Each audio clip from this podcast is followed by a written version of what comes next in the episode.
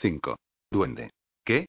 preguntó una voz grave y cavernosa, antes de que se abriera una pequeña ventana en medio de la puerta.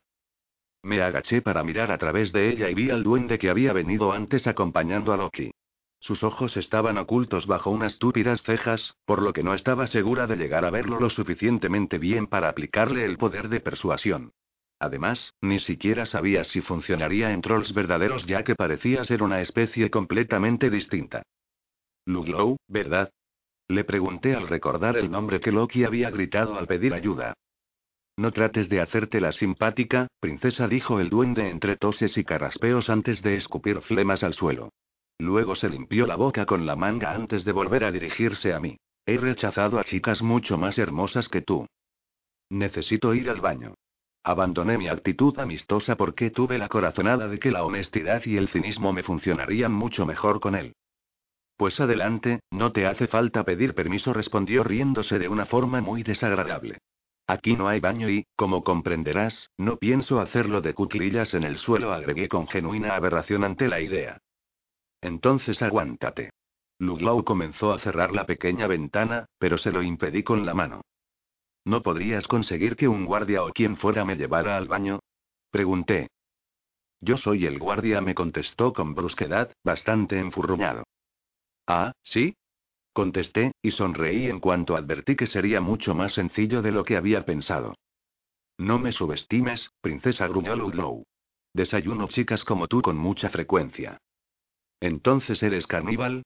Le pregunté arrugando la nariz. Ludlow. Se oyó una voz que provenía de detrás del duende. ¿Estás molestando a la pobre muchacha? Ludlow se apartó y pude ver a través de la ventana que Loki se acercaba caminando con un aire arrogante. Por supuesto que no. Es ella la que me está molestando a mí, se quejó Ludlow. Claro, conversando con una hermosa princesa, qué vida tan miserable tienes, agregó Loki con sequedad, y Madre sopló detrás de mí. Ludlow murmuró algo, pero Loki levantó la mano para acallarlo. Estaba demasiado cerca de la puerta para que yo pudiera ver su cara y, además, la ventana estaba a la altura de los ojos de Ludlow, o sea que solo llegaba a la cintura de Loki. ¿Cuál es el problema? preguntó. Necesito ir al lavabo. Me acerqué más a la ventanita y traté de verlo. Quería concentrarme en sus ojos, pero no alcanzaba siquiera a divisarlos. Sí, y yo le he dicho que podía hacerlo en el calabozo, agregó Ludlow, muy orgulloso. Ay, por favor, ¿no ves que ella no es una mix común? No podemos dejarla en la inmundicia. Le dijo Loki al troll en tono de reprimenda. Vamos, abre la puerta y déjala salir. Pero, señor, se supone que no la debo sacar de ahí hasta que el rey lo solicite. Luglau lo miró con nerviosismo. ¿Crees que al rey le gustaría que la tratáramos así? Preguntó Loki, y el duende se retorció las manos. Si fuera necesario, le puedes decir a su majestad que todo fue culpa mía.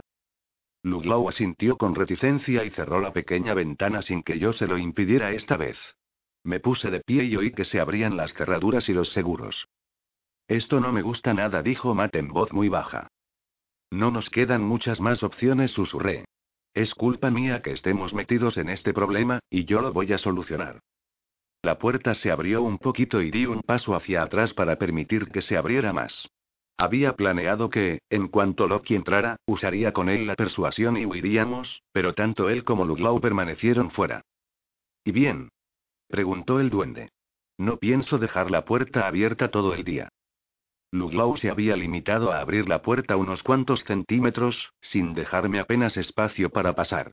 No me quedó otro remedio que salir a apretujones, y en cuanto estuve fuera, el duende cerró la puerta de golpe y se entretuvo en volver a echar los cerrojos. El lavabo está por aquí, dijo Loki señalando un corredor construido con el mismo tipo de ladrillos húmedos y fríos que había en el calabozo. El suelo estaba sucio y la única luz provenía de las antorchas que iluminaban el camino. Gracias, le dije a Loki con una sonrisa mientras me fijaba en sus ojos que, de hecho, eran muy hermosos, de un color dorado oscuro que de inmediato tuve que sacarme de la cabeza. Me concentré tanto como pude y comencé a repetir en mi mente. Déjanos ir, déjanos ir. Abre el calabozo y permítenos huir. Pasaron varios segundos antes de que recibiera alguna respuesta, y cuando lo hice, no era la que yo esperaba. En sus labios apareció una sonrisa divertida y sus ojos brillaron con un placer malicioso. Apuesto a que ni siquiera necesitas ir al lavabo, ¿verdad? Me preguntó Loki con una sonrisa burlancia. ¿Que yo, qué? Tartamudeé. Estaba sorprendida de que no hubiera sucedido nada. Ya le decía yo que no debíamos dejarla salir. Gritó Ludlow. Relájate, le dijo Loki al duende sin quitarme la vista de encima. Todo está controlado. Es inofensiva. Redoblé mis esfuerzos, pensando que no me había concentrado lo suficiente. Quizá haber usado la persuasión con Rhys me hubiera debilitado, como les sucedía a los sanadores cuando usaban sus habilidades. No me sentía cansada, pero quizá fuera aquello mismo lo que me estaba sucediendo. Volví a repetir las frases en mi mente una y otra vez, hasta que de pronto Loki hizo un gesto con la mano para detenerme. Tranquila, princesa, o acabarás por lastimarte, dijo entre risas. Ya veo que eres perseverante, eso lo tengo que admitir. ¿Qué pasa? ¿Eres inmune o algo así? Le pregunté. No tenía ningún sentido fingir que no sabía de qué me estaba hablando. Era obvio que él sabía lo que estaba intentando hacer. No, no exactamente. Lo que pasa es que estás demasiado desconcentrada. Se cruzó de brazos y me miró con esa misma expresión de curiosidad que siempre tenía para mí. Aunque eres muy poderosa. Usted dijo que era inofensiva, interpuso Ludlow. Lo es. Sin entrenamiento es prácticamente inofensiva, aclaró Loki. Pero algún día nos será de gran ayuda. Por el momento solo sabe hacer truquitos de feria. Gracias, masculé. Me apresuré a rehacer mi plan. Tal vez pudiera vencer a Ludlow. El problema era que no sabía cómo abrir las cerraduras de la puerta. Incluso si lograba persuadir al duende, no estaba segura de conseguir lidiar con todos los cerrojos. A pesar de todo, mi mayor problema en aquel instante era Loki, que tenía una clara ventaja sobre mí. Además de ser más alto y más fuerte, podía dejarme inconsciente con tan solo mirarme. Veo que no dejas de pensar a toda velocidad, dijo, casi asombrado. Me porque me dio miedo que fuera capaz de leer mis pensamientos, y de inmediato traté de poner la mente en blanco. Tranquila, no puedo ver lo que hay en tu mente. Si así fuera, no te habría dejado salir. No obstante, ya que estás aquí fuera, tal vez debamos aprovechar la situación. ¿A qué te refieres? Le pregunté agobiada, y me alejé de él. Estás sobreestimando mi interés por ti, agregó Loki con una enorme sonrisa. Prefiero a las princesas que llevan el pijama limpio. Mi ropa estaría relativamente limpia de no ser por la sangre del jersey y el barro de las rodillas. Era obvio que estaba hecha un desastre, pero aquello no era culpa mía. Lo siento, por lo general tengo mucho mejor aspecto cuando me dan una paliza, dije, y su sonrisa desapareció. Sí, bueno, creo que eso es algo de lo que no te tienes que preocupar ahora. Loki contraatacó con rapidez y retomó su tono arrogante. Creo que ha llegado el momento de que vayas a ver a Sara. Señor, estoy convencido de que no ha sido nada sensato dejarla salir, intervino Ludlow, pero cayó en cuanto Loki lo fulminó con la mirada. ¿Y qué hay de mis amigos? Pregunté señalando el calabozo. No se moverán de ahí. Loki se rió de su propia broma, y tuve que hacer un gran esfuerzo para no mostrarle que no me hacía ninguna gracia. Lo sé, pero no pienso irme sin ellos. Pues tienes suerte, porque no te vas a ir. Loki dio un paso hacia atrás. No te preocupes, princesa, están a salvo. Vamos, te conviene hablar con Sara. Pero si ya la conozco, dije en una suerte de protesta. Miré la puerta con aprensión y Loki dio un paso más hacia atrás. Suspiré y pensé que tal vez hablar con los altos mandos sería la única manera de negociar la liberación de Matt y de Rhys, aun cuando no pudiera asegurar la mía. ¿Cómo lo has sabido? Le pregunté mientras caminábamos. Avanzábamos juntos por el corredor y pasamos varias puertas iguales a la del calabozo. No oí nada ni vi a otros duendes haciendo guardia, pero no pude evitar preguntarme cuántos prisioneros habría. ¿Cómo he sabido qué? Que yo estaba, ya sabes, tratando de persuadirte, dije. Si no ha funcionado, ¿cómo te has dado cuenta? Porque eres poderosa, reiteró Loki, señalando su cabeza. He notado como electricidad estática. He sentido que tratabas de entrar en mi cabeza, agregó, encogiéndose de hombros. Tú también lo sentirías si alguien te lo hiciera, aunque no estoy seguro de si otra persona podría persuadirte o no. Entonces no funciona en los Trille ni en los Vitra. Sondeé, por más que no esperaba que respondiera a mi pregunta. En realidad, para empezar, no sabía por qué se dignaba dirigirme la palabra, no. Sí que funciona. De hecho, si lo supieras aplicar bien, yo no habría sentido nada, me explicó Loki. Pero es más difícil controlarnos a nosotros que a los Nix. Si tratas de persuadirnos de una forma descuidada, podemos percibirlo. Llegamos a unos escalones de hormigón y Loki los subió a saltos sin esperarme. No parecía importarle que intentara escapar, y además me había dado más información de la necesaria. Desde mi punto de vista, era un guardián malísimo y Luglow debería tener más autoridad que él. Loki empujó las enormes puertas que se hallaban al final de la escalera y entramos en una especie de gran vestíbulo. Sin embargo, no se trataba del tipo de distribuidor que conduce a otro sitio, sino de un salón enorme con techos abovedados. Las paredes eran de madera oscura con vetas rojas y en el centro de la sala había una espléndida alfombra roja. Se percibía el mismo tipo de opulencia que en el palacio de Frening, pero los tonos eran más profundos y abundantes. Era más bien una especie de castillo muy lujoso. Qué lugar tan bonito dije sin tratar de ocultar la sorpresa y el asombro en mi voz. Pues claro, es el hogar del rey. Aquel lugar me había dejado estupefacta y Loki no parecía entender por qué. ¿Qué esperabas? No lo sé. Mientras estaba allí abajo, supuse que todo sería espeluznante y muy sucio, dije encogiéndome de hombros. Ni siquiera hay electricidad. Es para darle un aire más lúgubre, aclaró Loki con un gran ademán. Es un calabozo. Luego me condujo por un pasillo decorado de la misma manera que el gran salón. ¿Qué sucedería si tratara de escapar? Pregunté. No había nadie más allí. Si pudiera correr más rápido que él, tal vez lograra escabullirme, aunque en realidad, no habría sabido a dónde ir ni tampoco cómo liberar a Matt y a Rhys. Te detendría, contestó llanamente. Igual que Kira. En ese momento me dolió la costilla, como una especie de recordatorio del daño que la vitra me había causado en mi casa. No. Por un instante hizo un gesto enigmático que desapareció repentinamente en cuanto me sonrió. Sencillamente, te abrazaría hasta que te desmayaras. Tal y como lo dices, suena muy romántico. Arrugué la nariz al recordar cómo me había hecho perder la conciencia con tan solo mirarme a los ojos. No me había hecho ningún daño, pero eso no lo convertía en una experiencia agradable. Así es como lo imagino. Eso me parece un tanto fuera de lugar, dije, pero él se limitó a encogerse de hombros por toda respuesta. ¿Por qué me secuestraste y me trajiste aquí? Me temo que ya me has hecho demasiadas preguntas, princesa, declaró Loki, casi abrumado. Deberías guardarlas para Sara. Ella es quien tiene las respuestas. Continuamos caminando en silencio. Me condujo pasillo adelante, hasta que subimos por una escalinata cubierta con una alfombra roja y luego bajamos a otro salón antes de llegar a unas puertas ornamentadas de madera en las que aparecía tallada una escena fantástica llena de parras, hadas y trolls, todo muy Hans Christian Andersen. Loki llamó a la puerta armando mucho alboroto y luego abrió sin esperar respuesta. Lo seguí. Loki. Gritó Sara. Tienes que esperar a que te dé permiso antes de entrar en mi habitación. El dormitorio era muy parecido al resto de la casa. En el centro vi una cama con dos sábanas revueltas de color carmesí. A un lado de la habitación había un tocador y frente a él estaba Sara, sentada en un taburete. Todavía llevaba el cabello recogido en una coleta, pero ahora vestía una larga bata de satén negro que ondeaba a su alrededor. La tela flotó suavemente cuando se volvió para mirarnos. En cuanto descubrió mi presencia, sus ojos marrones se abrieron aún más. Sin embargo, se obligó a recobrar la compostura de inmediato.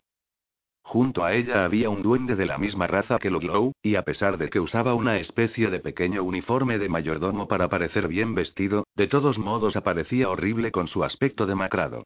De sus manos colgaban largos collares con muchas hileras de diamantes y perlas. Al principio no caí en por qué los llevaba, pero luego entendí que los sostenía para ella, como una especie de joyero vivo. También percibí la bola peluda que saltó de la cama y se puso a ladrar en cuanto entramos, y que luego se detuvo a unos pasos de nosotros. Era una pomeranía. Estaba claro que la mayor parte de su enfado iba dirigido hacia mí, así que cuando Loki le dijo que se calmara, se calló, pero no dejó de mirarme enfurruñado mientras caminaba hasta Sara. No esperaba verte tan pronto. Sara sonrió forzadamente y su mirada se tornó gélida cuando observó a Loki. Si hubiera sabido que venías, me habría vestido. La princesa estaba algo inquieta. Loki se acomodó en un sillón de terciopelo cerca de la cama. Pensé que merecía un descanso después del día tan duro que ha tenido. Lo entiendo, pero no estoy completamente preparada para recibirla, dijo señalando su bata, sin dejar de mirar a Loki con desprecio. Bueno, pues entonces no deberías haberme enviado a sacarla tan pronto, dijo Loki, desafiándola también con la mirada. Sabes bien que teníamos que, de pronto Sara se detuvo y negó con la cabeza. No importa, tienes razón. Lo hecho, hecho está. Me sonrió y su expresión me transmitió algo muy parecido a la calidez. O al menos, algo bastante más agradable de lo que me había transmitido Elora, mi madre, en todo momento. ¿Qué sucede? Pregunté. Después de todo lo que habían hecho, seguía sin saber qué era lo que podían querer los Vitra de mí. Lo único que me quedaba claro era que se habían negado a renunciar a mi captura. Tienes razón, deberíamos hablar. Sara tamborileó los dedos sobre la mesa un instante mientras pensaba. ¿Nos podéis dejar solas un momento, por favor? Está bien. Loki respiró hondo y se levantó. Vamos, Froud. El perrito corrió contento hasta alcanzarlo, y Loki lo levantó en sus brazos. Los adultos tienen que hablar. Con delicadeza, el duende dejó las joyas sobre el tocador y se dirigió a la puerta. Su caminar era lento y tambaleante debido a su estatura, pero Loki serpenteó un poco para darle oportunidad de salir antes que él. Loki. Le dijo Sara sin mirarlo. Asegúrate de que mi esposo esté preparado para recibirnos. Como desees. Loki hizo una ligera reverencia sin soltar al perrito. Después salió y cerró las puertas para dejarme a solas con Sara. ¿Cómo te encuentras? me preguntó sonriendo. Mejor, gracias. No estaba segura de si en realidad debía estarle agradecida por algo. Me había curado, pero a fin de cuentas también había tenido algo que ver con que me hirieran. Seguramente querrás cambiarte. Sara señaló mi ropa con un gesto. Creo que tengo algo de tu talla. Gracias, pero en realidad la ropa no es una prioridad. Me gustaría saber qué está sucediendo. ¿Por qué me han secuestrado? Estaba bastante irritada y mi tono me delató, pero ella fingió no darse cuenta. Estoy segura de que tengo algo por aquí, continuó Sara, como si no le hubiera dicho nada. Caminó hasta un enorme armario empotrado y abrió la puerta. Tal vez te quede un poco grande, pero estoy segura de que te servirá. Después de buscar durante algunos segundos, sacó un vestido largo negro. Me importa un pimiento la ropa. Le espeté, furiosa. Lo que quiero saber es por qué no dejan de perseguirme. No puedo darles lo que quieren si no sé de qué se trata. La observé dirigirse a la cama y me di cuenta de que la había incomodado. Su mirada vagaba por todas partes pero casi nunca se posaba en mí, y cuando eso llegaba a suceder, de inmediato la apartaba para fijarse en alguna otra cosa. Al llegar a la cama, extendió mi vestido sobre ella. ¿Les has hecho salir de la habitación para que pudiéramos hablar y ahora no dices nada? Pregunté sintiéndome cada vez más frustrada. Llevo imaginando este día desde hace mucho tiempo. Sara tocó el vestido con cariño y le alisó las arrugas, y ahora que al fin ha llegado, siento que no estoy preparada. ¿Y eso qué significa? Me contempló con una expresión lastimera durante un instante, pero luego recobró el mismo semblante sereno e inexpresivo de antes. Si no te importa, voy a vestirme. Me dio la espalda y se dirigió al biombo plegable que tenía en la esquina, del que colgaba un vestido rojo y negro. Sara cogió el vestido y se ocultó detrás del biombo para cambiarse. ¿Sabes dónde está Finn? Le pregunté con un profundo dolor en el pecho. ¿Es tu rastreador? preguntó Sara mientras colgaba la bata de satén en el biombo. Lo único que podía ver de ella era su cabeza. Sí. Tragué saliva con nerviosismo. Me temía lo peor. No estoy segura de dónde se encuentra. Nosotros no lo tenemos, si es eso lo que te inquieta. ¿Y entonces por qué no ha venido a por mí? ¿Por qué permitió que me secuestrarais? Cuestioné con severidad. Supongo que lo retuvieron hasta que lograron escapar contigo. Sara dejó caer el vestido por encima de su cabeza en ese instante, por lo que de repente sus palabras se apagaron un poco. Desconozco los detalles, pero nuestros enviados tenían órdenes de no lastimar a nadie a no ser que fuera absolutamente necesario. Vaya, pues creo que Kira no entendió muy bien esa parte, ¿no te parece? Le pregunté con sarcasmo, pero no contestó nada. ¿Podrías al menos decirme si se encuentra bien? Loki no me informó de ningún hecho fatal, respondió. Él era quien estaba a cargo de traerme. Miré las puertas cerradas de la habitación, y entonces comprendí que era él quien debería haberle hecho aquellas preguntas. Estaba planteándome salir a buscarlo cuando Sara salió de detrás del biombo. Sí, y aparte del exabrupto de Kira, Loki me informó de que todo había salido bien. Sara le pasó las manos por la falda y luego señaló el vestido que estaba en la cama. Vístete, por favor, vamos a ver al rey. ¿Y él contestará a mis preguntas? Insistí, gestualizando mi reserva. Sí, estoy segura de que él te lo explicará todo, asintió Sara sin despegar la mirada del suelo. Decidí seguirle la corriente. Si el rey trataba de seguir ocultándome información, saldría disparada de allí. No tenía tiempo que perder en evasivas y respuestas vagas. Matt y Rhys estaban encerrados, y encima Rhys ni siquiera podía sentarse. Por otra parte, necesitaba agradarles para tratar de convencerlos de que liberasen a Matt y a Rhys, así que si para lograrlo tenía que ponerme un estúpido vestido, lo haría. Me dirigí al biombo para cambiarme mientras Sara seguía arreglándose. Se puso uno de los collares que el duende había dejado sobre el tocador y luego se soltó el cabello. Era negro y lacio, y brillaba como la seda al caer sobre su espalda. Me recordó al de Lora. Me pregunté lo que pensaría ella respecto a todo lo sucedido. ¿Enviaría a un equipo a rescatarme? ¿Se habría enterado siquiera de que estaba allí atrapada? Después de ponerme el vestido, Sara trató de atar una de las cintas que tenía en la espalda, pero no le permití que lo hiciera. Se estiró para tocarla, y cuando me retiré bruscamente para que me dejara en paz, me miró con una expresión casi trágica. Agitó las manos en el aire como si no pudiera creer lo que acaba de pasar, luego las dejó caer a los costados y finalmente asintió. Me condujo por el corredor en silencio hasta que llegamos a otras puertas, similares a las de su habitación. Llamó, y mientras esperaba que le respondieran, volvió a alisarse la falda carmesí con encaje negro, aunque me pareció que en realidad aquel gesto era una manifestación de sus nervios, porque el vestido ya estaba lo bastante liso. Adelante dijo una voz fuerte y grave desde el interior. Sara sintió como si el rey pudiera verla y empujó las puertas. Al igual que las demás estancias, las paredes de aquel salón eran de caoba oscura, y carecía de ventanas. A pesar de su enorme tamaño, provocaba la sensación de estar en una cueva. Una de las paredes estaba cubierta de estanterías llenas de libros del suelo al techo, y muy cerca de ellas se ubicaba un pesado escritorio de madera. Aparte de eso, solo había unas elegantes sillas de color rojo. En la más grande, que tenía intricados diseños tallados en la madera de las patas y estaba situada frente a nosotras, se hallaba sentado un hombre cuyo cabello largo y oscuro le llegaba un poco por debajo de los hombros. Iba vestido completamente de negro. Con pantalones bien planchados, una camisa de vestir y un abrigo largo que más bien parecía una bata.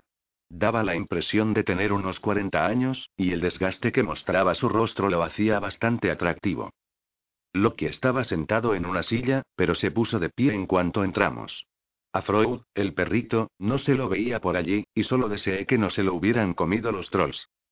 Ah, princesa, el rey sonrió al verme pero no se levantó. Miró a Loki furtivamente durante apenas un segundo. Puedes retirarte, Loki. Gracias, señor. Loki hizo una reverencia y salió deprisa. Me dio la impresión de que no le agradaba la compañía del rey, y aquello me puso aún más nerviosa. Entonces me dirá qué sucede. Le pregunté al rey de forma directa, y sonrió. Supongo que deberíamos comenzar por lo más elemental, dijo. Soy el rey de los Vitra, me llamo Oren y soy tu padre. 6. Reyes y peones. Lo primero que me vino a la mente fue lo más obvio. Estaba mintiendo. Pero después de eso me pregunté, ¿y si no fuera así?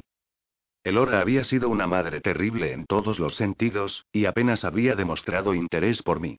Por otra parte, pensé en el encuentro con Sara minutos antes. Había acariciado mi vestido con cariño e incluso había llegado a decir, llevo imaginando este día desde hace mucho tiempo. Se había quedado cerca, retorciéndose las manos. Su mirada se había encontrado con la mía y me había sonreído llena de esperanza. Sin embargo, en su rostro aún había un dejo de tristeza que no alcanzaba a comprender. No me parecía a ella, o al menos no más de lo que me parecía a Elora. Ambas me superaban en belleza. Por otra parte, Sara parecía mucho más joven que Elora, debía de tener unos treinta y tantos. Entonces y tragué saliva, me obligué a hablar y me volví para mirar a Oren.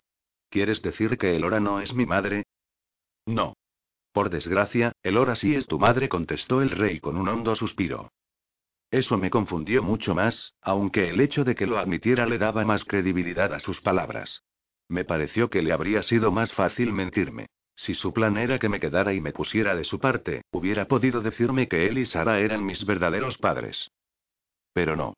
Me dijo que Elora era mi madre, lo cual permitía que el vínculo entre ella y yo prevaleciera, y definitivamente no había forma de que eso lo beneficiara a él. ¿Y por qué me cuentas todo eso? Pregunté. Necesitas conocer la verdad porque sé lo mucho que le gustan a Elora los juegos. Cada vez que Oren mencionaba su nombre, lo hacía con un dejo de amargura, como si le doliera recordarlo. Si estás al tanto de todos los hechos, te será más sencillo tomar una decisión. ¿A qué decisión te refieres? Hice la pregunta a pesar de que creía conocer ya la respuesta. A la única que importa, por supuesto, dijo sonriendo con una mueca muy peculiar. ¿Qué reino vas a gobernar? Para ser honesta, no quiero gobernar ningún reino, agregué mientras retorcía un rizo que se había soltado de mi moño. ¿Por qué no te sientas?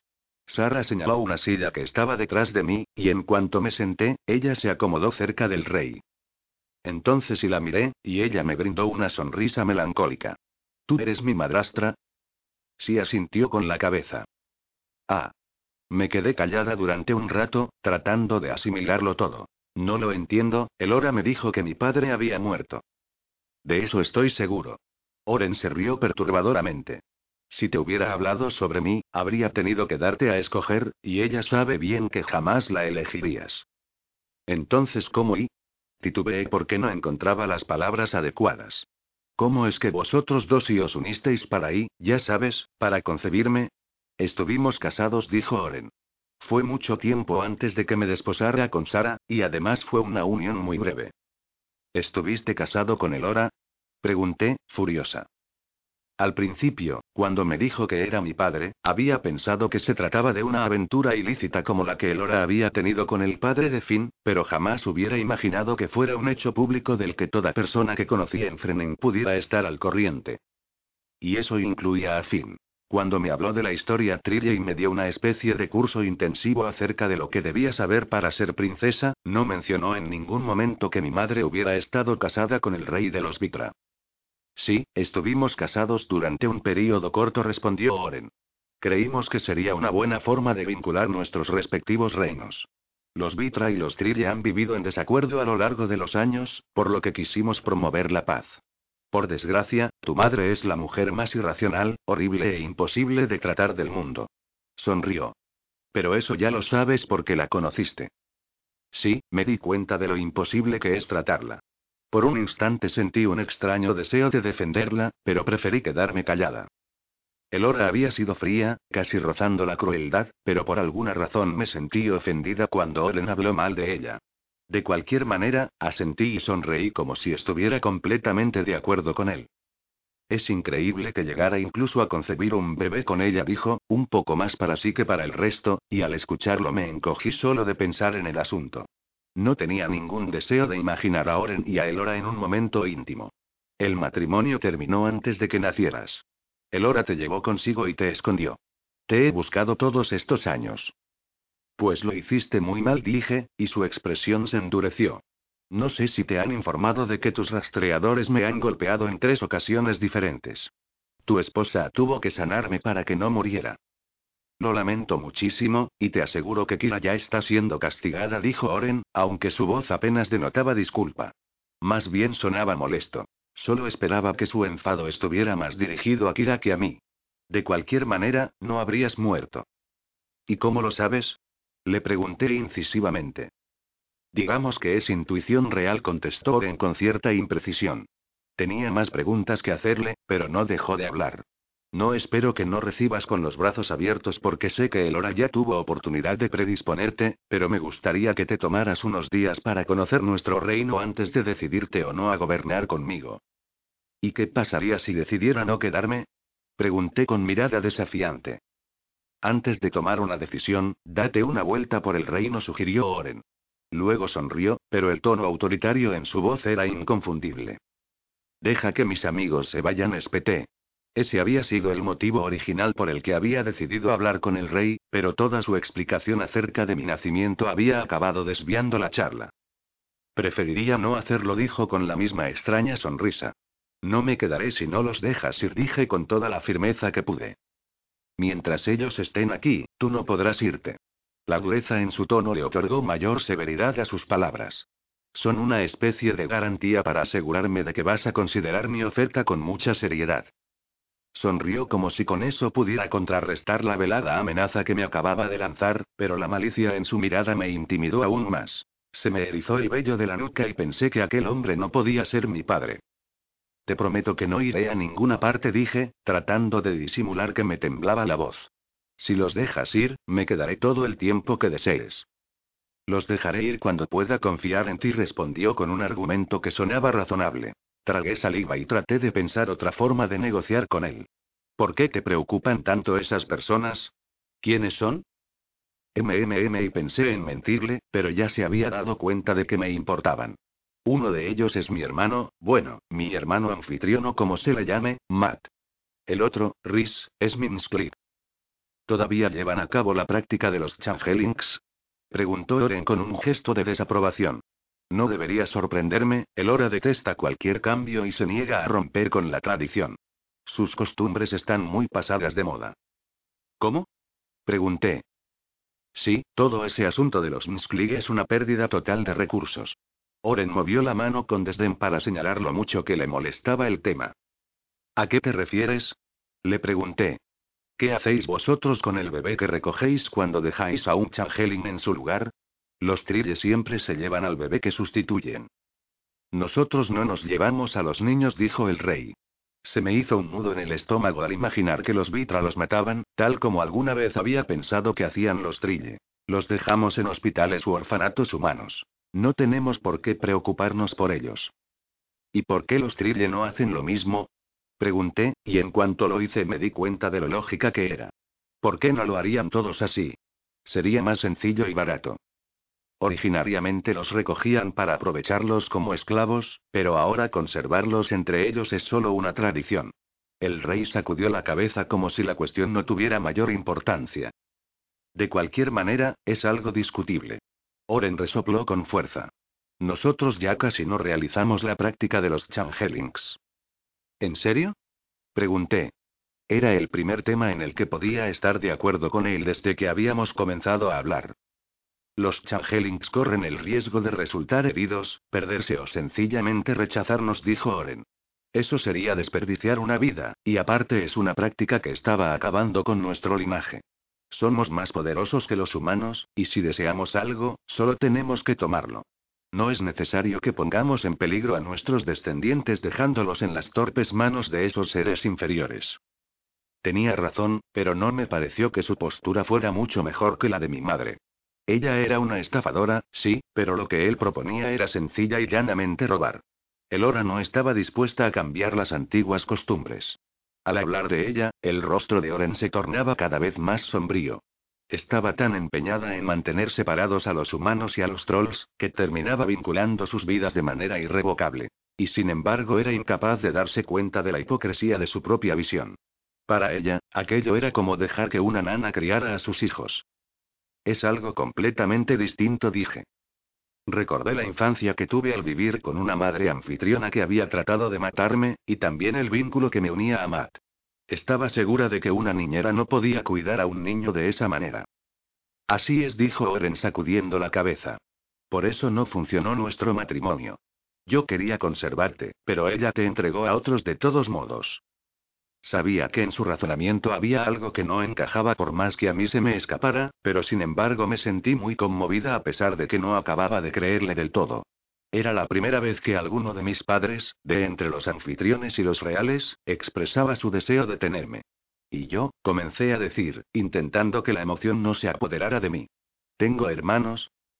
Oren y Sara se miraron de una manera que no pude interpretar, y luego ella se concentró en sus manos, que tenía juntas sobre el regazo. Era lo opuesto a Elora en casi todos los aspectos, excepto en el físico. En ese sentido eran notablemente similares por el cabello negro y aquellos hermosos ojos oscuros.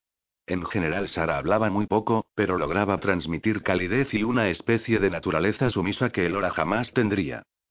No. No tengo otros hijos. Y Sara tampoco explicó Oren. Aquello parecía entristecer aún más a su esposa, por lo que imaginé que no había sido elección suya. Lo siento, dije. Ella es estéril, anunció Oren sin ninguna necesidad. Sara se ruborizó. Vaya, lo lamento, pero estoy segura de que no es por culpa suya, añadí de una forma imprudente. No, no lo es, convino Oren de buen grado. Es a causa de la maldición. ¿Perdón? Pregunté con la esperanza de haber oído mal. No me sentía preparada para asimilar más hechos sobrenaturales. Los trolls y las habilidades o dones eran más que suficiente. En realidad no quería saber nada acerca de maldiciones. Cuenta la leyenda que una bruja resentida maldijo a los Vitra después de que le robáramos a su hijo y le dejáramos a un changeling. El rey sacudió la cabeza como si no creyera ni una palabra de aquello, lo cual me causó cierto alivio. Pero no puedo darles mucho crédito a esas historias. Creo que todo proviene de la misma fuente que explica el origen de nuestras habilidades, aquello de donde descendemos. Y eso sería, dije inquisitivamente. Que todos somos trolls. Los Vitra, los Trille, tú, Sara, yo. Todos somos trolls, insistió con un gran ademán. ¿Viste a esos otros trolls que viven aquí? ¿Los que parecen duendes? ¿Te refieres a Luglow? Precisamente. Ellos también son trolls Vitra, igual que tú y que yo, continuó explicando Oren. Pero sin embargo, esos duendes son una anormalidad que padece nuestra colonia. No lo comprendo. ¿De dónde vienen? De nosotros mismos, respondió Oren como si fuera evidente. Sacudí la cabeza. La infertilidad está muy extendida entre los Vitra, y de las pocas concepciones que se llegan a producir, más de la mitad acaban en nacimientos de duendes. ¿Quiere decir que, un asco repentino me hizo arrugar la nariz los Vitra como tú y como Sarra pueden tener hijos trolls como Luglow? Exacto, exclamó Oren. Eso es algo espeluznante, dije, y Oren movió la cabeza como si estuviera casi totalmente de acuerdo. En realidad no creo que se deba a la maldición de una amargada bruja vieja, sino a nuestra longevidad. Y aquí estamos, dijo con un suspiro y sonriendo. Por supuesto, tú eres mucho más adorable de lo que jamás habríamos pensado. No sabes lo felices que estamos de tenerte con nosotros, agregó Sara. En cuanto vi su rostro esperanzado, lo comprendí todo. Entendí por qué los Vitra me habían perseguido con tanta agresividad y perseverancia. No tenían otra opción. Yo era su única esperanza. A ver si lo entiendo, dije mirando a Oren. Te casaste con Elora para unir los dos reinos, porque no podías tener descendencia con alguien de tu propia tribu y necesitabas un heredero para el trono. Tú eres mi hija. El rey levantó la voz, no lo suficiente como para poder decir que gritaba, aunque resonó por todo el salón. Elora no tiene más derechos sobre ti de los que yo poseo, y te quedarás aquí porque eres la princesa y es tu deber. Oren, Majestad imploró Sara. Wendy ha tenido un día muy agitado y necesita descansar para recuperarse. Creo que será imposible sostener una conversación razonable hasta que esté recuperada por completo. ¿Y por qué no está curada del todo? Preguntó Oren con una mirada gélida que la hizo agachar la cabeza. Hice todo cuanto pude, contestó Sara en voz baja. Y para empezar, no es culpa mía que haya sido herida. ¿Qué hará falta para que Loki pueda mantener a esos malditos rastreadores bajo control? gruñó Oren. No me sorprendió verlo tan furibundo porque ya presentía que, debajo de aquella apariencia amable, su personalidad colérica yacía dormida. Loki os hizo un favor, Majestad lo increpó Sara con delicadeza. Esto está más allá de lo que su misión implicaba. Estoy segura de que, si él no hubiera estado allí, el resultado habría sido mucho peor. Estoy cansado de discutir contigo acerca de ese idiota, dijo Oren. Si la princesa necesita descansar, muéstrale su habitación y déjame en paz. Gracias, señor. Sara se puso en pie, le hizo una reverencia y se dirigió a mí. Vamos, princesa, te llevaré. Estuve a punto de protestar, pero advertí que no era el mejor momento. Oren estaba a punto de estallar y despotricar contra el primero que le diera una excusa por el simple hecho de que era el rey y podía hacerlo, y la verdad es que no quería darle ningún pretexto para que se desquitara conmigo. En cuanto salimos de la Cámara Real y las puertas se cerraron a nuestra espalda, Sara trató de justificarlo. Según ella, toda aquella situación lo había estresado demasiado. Llevaba casi 18 años tratando de encontrarme, pero el hora le había puesto las cosas difíciles y todo había llegado a una situación crítica aquella noche. Sara quería hacerme creer que Oren no solía comportarse así, pero yo tenía la sensación de que nada estaba más alejado de la verdad, de que debía de haber conocido a Oren de muy buen humor. De pronto llegamos a una habitación cercana a la suya y Sara me indicó que entrara. Era más pequeña y estaba decorada con menos muebles que la otra. Se disculpó porque no aún no tenían ropa para mí. En aquella casa no se habían preparado para recibirme como hicieran en Frening. Sin embargo, no me importaba porque la ropa y el alojamiento no eran una prioridad para mí. No creerás en serio que voy a dormir aquí, ¿verdad? Le pregunté. Continuó caminando por la habitación, encendiendo las luces y enseñándome dónde estaba todo. Con mis amigos presos en el calabozo, quiero decir. Creo que no tienes otra alternativa, dijo Sara con cautela. Su tono de voz no era tan amenazante como el de Oren y podría decirse que, sencillamente, aclaraba lo que ya era un hecho. Tienes que ayudarme. Me acerqué a ella, tratando de apelar a su evidente instinto maternal. Están allí y no tienen agua ni comida. No puedo dejarlos así. Te aseguro que están a salvo y que recibirán cuidados. Sara me miró, y me dio la impresión de que decía la verdad. Mientras estés aquí, se les dará alimento y abrigo. Pero eso no es suficiente, exclamé, negando con la cabeza. No tienen ni siquiera una cama ni un lugar donde asearse. Por supuesto no mencioné que Rhys no podía sentarse. No tenía ni idea de cómo romper el encantamiento que le había hecho. Lo siento, dijo Sara con sinceridad. Te prometo que iré en persona a asegurarme de que estén cuidándolos bien, pero eso es lo único que puedo hacer. ¿No podrían darles un cuarto o algo así? Encerradlos en alguna habitación que nadie use. No me gustaba nada la idea de que continuaran en cautiverio, pero creí que sacarlos del calabozo sería un buen principio. Oren jamás lo permitiría, dijo, negando con la cabeza sería demasiado arriesgado, lo lamento. Sara me miró como si de verdad le fuera imposible hacer algo al respecto, y supe que no obtendría nada más de ella. Voy a conseguirte ropa adecuada para dormir. Respiré hondo y me senté en la cama, pero en cuanto se fue Sara me desplomé. La montaña rusa emocional de aquel día me había dejado completamente exhausta. No obstante, enseguida supe que no podría dormir a pesar de lo cansada que estaba. Al menos no hasta que Matt y Rhys estuvieran a salvo. 7. Héroes y calabozos. No tenía un plan y ni siquiera sabía a dónde ir. Me puse los pantalones de yoga y el top de color negro que Sara me había llevado porque no me apetecía ir con un vestido arriba y abajo cuando tenía que indagar. Luego me escabullí al pasillo. Traté de recorrer el camino opuesto al que había tomado con Loki, pero la luz era demasiado tenue y me impedía reconocer los lugares por los que ya había pasado. A pesar de todo, recordaba que no habíamos dado muchas vueltas, por lo que imaginaba que volver no podía ser demasiado difícil. En cuanto encontrara el calabozo, lo más complicado sería decidir qué hacer.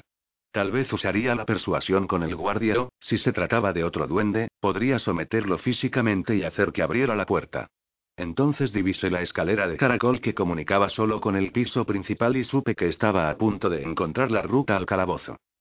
Oí voces en cuanto llegué a la base de la escalera. Durante un instante, me quedé paralizada porque no sabía si correr o esconderme, pero finalmente decidí que lo mejor sería permanecer oculta entre las sombras, así que me apresuré a colocarme tras los escalones y me agaché lo máximo que pude. A medida que se acercaban, las voces llegaban con mayor claridad. Al parecer discutían acerca de la mejor manera de preparar sopa de calabaza. El corazón me latía con tal fuerza que estaba segura de que podían oírlo, así que contuve la respiración.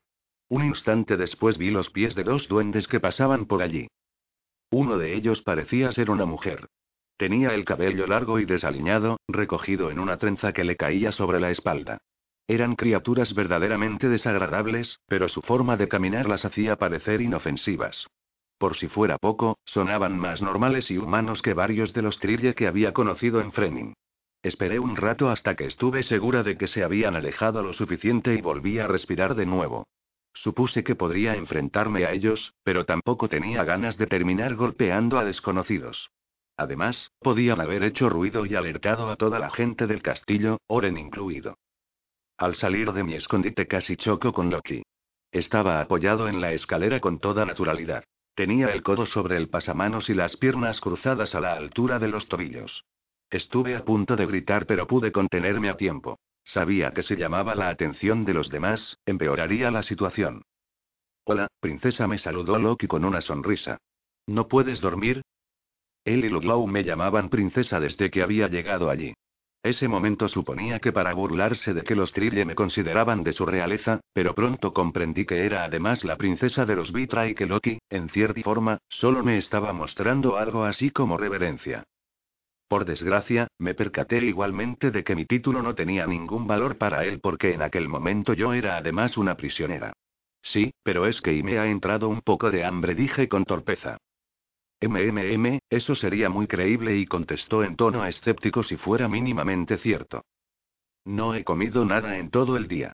A pesar de que era verdad, había estado tan atormentada que ni siquiera había pensado en ello. ¿Y qué planeas hacer? Preguntó Loki, ignorando mi inverosímil pretexto. Aún en el caso de que llegaras a encontrar el calabozo, ¿cómo piensas sacarlos de allí? No lo haré, por ahora. Vas a ir corriendo a delatarme, ¿no es así? Traté de descifrar su mirada, pero parecía tan divertido como siempre. Tal vez dijo, encogiéndose de hombros como si aún no lo hubiera decidido. Cuéntame tu plan. Tal vez sea tan malo que ni siquiera valga la pena alertar a los demás. ¿A qué viene eso? Pregunté. Bueno, es que pareces ser de esas personas que se sabotean a sí mismas, contestó. Abrí la boca para protestar, pero comenzó a reírse de mi evidente indignación. No te lo tomes como algo personal, princesa. Nos sucede incluso a los mejores. No voy a quedarme tranquila hasta que mis amigos salgan de aquí. Eso sí que me lo creo. Se inclinó hacia mí. ¿Ves cómo es todo mucho más sencillo cuando eres honesta? Lo dices como si fuera yo la que anduviera con secretos y artimañas, protesté. Pero si aún no te he mentido, dijo en un tono peculiarmente serio. Está bien, agregué. ¿Cómo puedo sacar a mis amigos del calabozo? El hecho de que no te haya mentido no significa que vaya a responder a eso, contestó con una sonrisa. De acuerdo, los encontraré yo misma. Por alguna razón sabía que Loki no iba a detenerme, aunque no me quedaba claro por qué. Por otra parte, estaba segura de que si Oren llegaba a enterarse de que no había tratado de impedir mi huida, le iría bastante mal. Pasé junto a él y caminé por el pasillo que creí que conducía al salón principal. Loki me siguió. Traté de andar más deprisa, pero le fue bastante sencillo seguir mi ritmo. ¿Crees que es por aquí, no es cierto? Me preguntó Loki en un molesto tono cantarín. No trates de confundirme. Tengo facilidad para orientarme y casi nunca me pierdo en ti. En realidad me extraviaba con mucha frecuencia. ¿Acaso no es esa una cualidad propia de los Trille? No lo sé porque no soy Trille, contestó. Y tú tampoco. Soy mitad Trille, respondía la defensiva. ¿Pero por qué defendía algo así? En realidad no quería ser ni Trille ni Vitra ni nada que se les pareciera. Durante toda mi vida me había sentido cómoda siendo humana, pero ahora que me encontraba en medio de aquella confusión étnica, por alguna razón mi deseo era proteger a los Trille y Frenin. Al parecer me importaba mucho más de lo que hubiera imaginado. Eres demasiado perseverante para ser princesa, señaló Loki, mirándome mientras caminaba con determinación por el pasillo. ¿Y a cuántas princesas conoces? repliqué. A ninguna. Ladeó la cabeza como para reflexionar. Supongo que esperaba que te parecieras más a Sara. Ella es muy sumisa. Sara no es mi madre, aclaré. Me dieron ganas de saltar de alegría cuando llegamos al salón principal, pero no me pareció apropiado.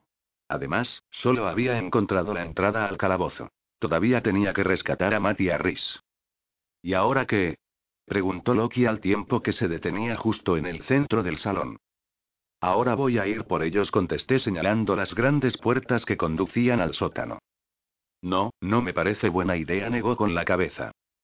Por supuesto que no. Porque no quieres que los libere, dije. El corazón me palpitaba con fuerza, y no sabía hasta dónde me dejaría llegar Loki. No, no se trata de eso, es solo que no me parece interesante. Se arremangó el jersey y pude ver sus bronceados antebrazos. De hecho, todo esto me está aburriendo bastante. ¿Por qué no hacemos otra cosa? No, los voy a sacar de ahí, insistí. No permitiré que nos tengas aquí como prisioneros. Loki rió con malicia y sacudió la cabeza negativamente. ¿Qué es lo que te parece gracioso? Le pregunté con vehemencia mientras me cruzaba de brazos. Lo dices como si fuera yo el que los mantuviera cautivos. Miró en otra dirección, pero cuando volvió a mirarme a los ojos sonreía con tristeza y amargura. Esto es Ondarike. Aquí todos somos prisioneros. ¿Esperas que me crea que estás en este lugar en contra de tu voluntad? Pregunté, haciendo un gesto de incredulidad. Te mueves libremente por el castillo. Tú también. Loki me dio la espalda. No todas las prisiones tienen barrotes. Tú mejor que nadie deberías saberlo, princesa. ¿Estás tratando de decirme que no apoyas al rey? Interrogué. Yo no he dicho eso. Loki se encogió de hombros. Al parecer la conversación lo agobiaba. Lo que quiero decir es que, como no te puedo ayudar a salvar a tus amigos, tal vez deberíamos encontrar otra cosa que hacer. No pienso hacer nada más hasta que consiga liberarlos, insistí. Pero eso es porque no te he dicho lo que me gustaría hacer. Loki cambió en un instante su expresión taciturna y me miró con tal picardía que me hizo sentir extraña. No fue algo negativo, al menos no como cuando me hipnotizó para que me desmayara. De hecho, no era un poder mágico Vitra ni nada parecido. Fue solo que la forma en que me miró y me hizo estremecer. Pero antes de tener tiempo siquiera de analizar lo que sentía, o lo que él trataba de decir, oímos un fuerte estruendo proveniente de las puertas principales. El vestíbulo donde estábamos tenía dos salidas. La que llevaba al nivel inferior, y las enormes puertas que conducían al exterior, mucho más grandes que las de los dormitorios del rey y la reina. El estruendo se repitió y salté del susto. Loki se puso frente a mí. ¿Estaría tratando de protegerme o de ocultarme? Entonces las puertas reventaron y sentí una oleada de alegría. Tobe las había hecho salir volando con sus habilidades, y se encontraba al otro lado de la salida. Parecía un tipo endiabladamente rudo. Tobe era un chico trille muy poderoso y sexy al que había conocido en Frening. Su personalidad extravagante y antisocial me había atraído desde el principio, pero era la última persona a la que hubiera esperado ver allí. Tobe era capaz de mover objetos con la mente, por lo que resultaba un aliado muy poderoso. Luego vi quienes le acompañaban. Duncan y Finn aguardaban justo detrás de Tobe, esperando a que él abriera las puertas para poder entrar. Por supuesto, el corazón estuvo a punto de estallarme en cuanto vi a Finn. Hasta aquel momento había temido que lo hubieran herido. Incluso había pensado que jamás volvería a verlo, pero allí estaba él. Finn. ¿Estás bien?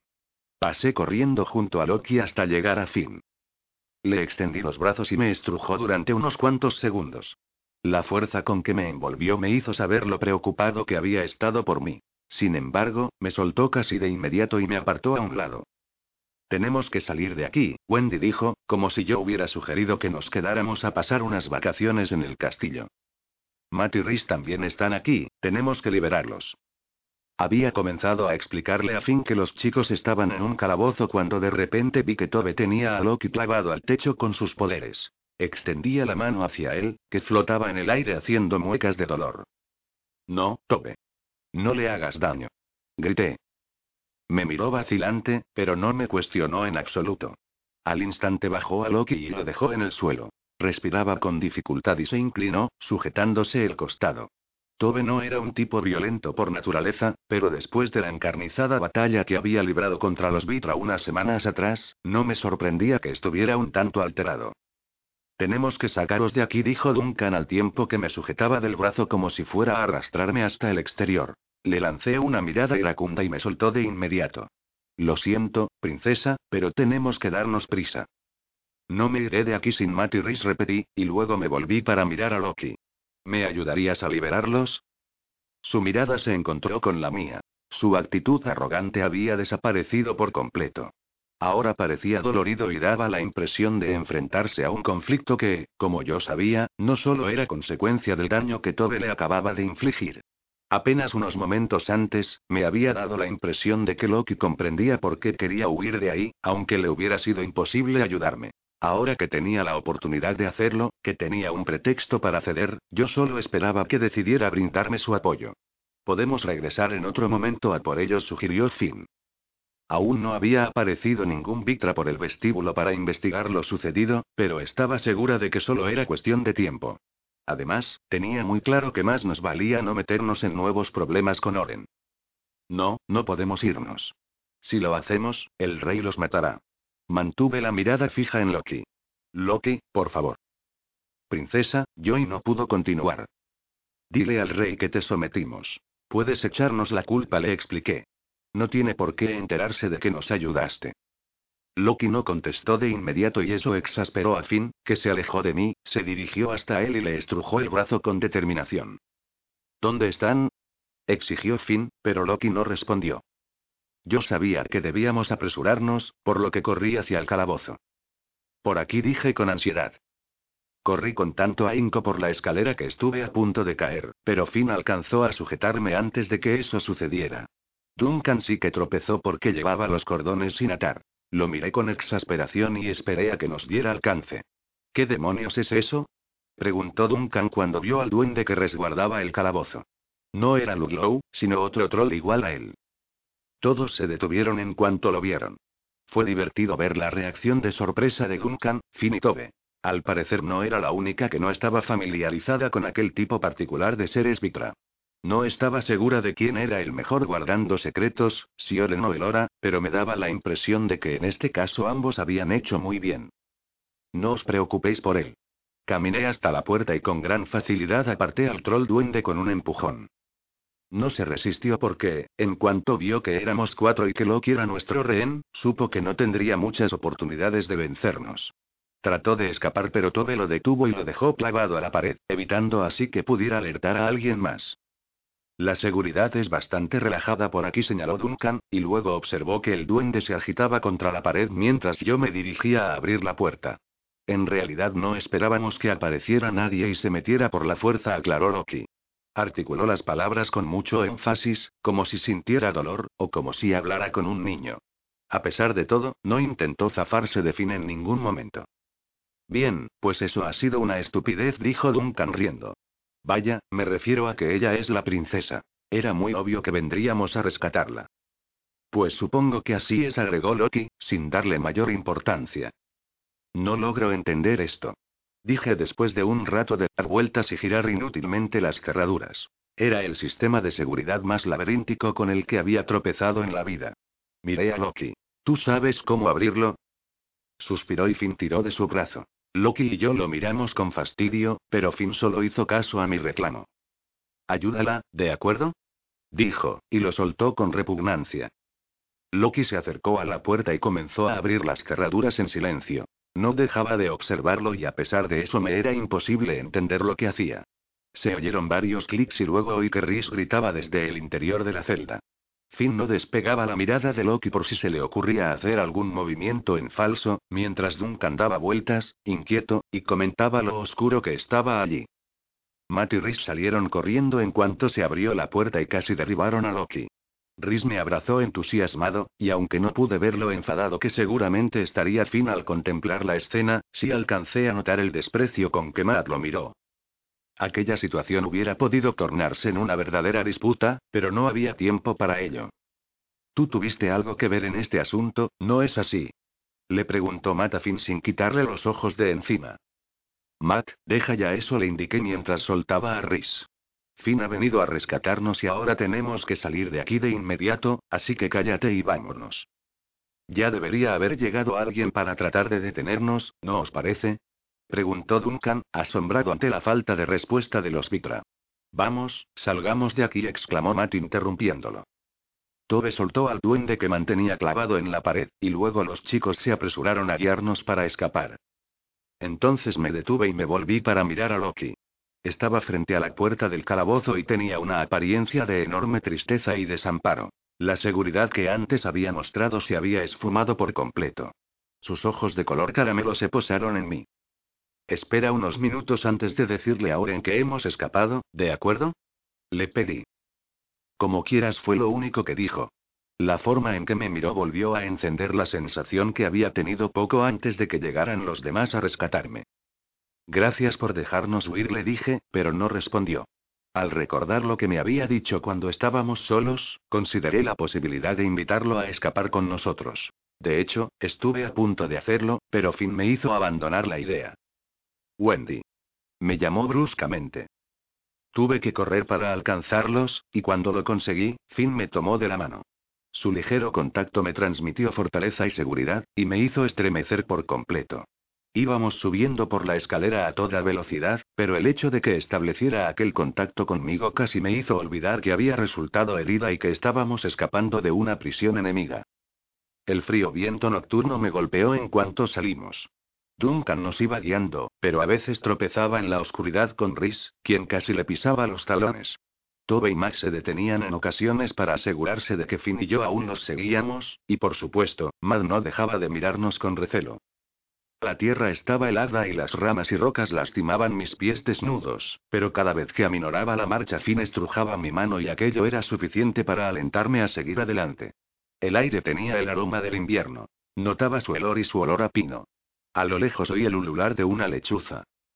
Me volví en una ocasión, pero como el palacio Vitra no tenía ventanas por las que se pudiera ver luz alguna, me fue casi imposible distinguir la oscura forma que se erguía amenazante detrás de nosotros.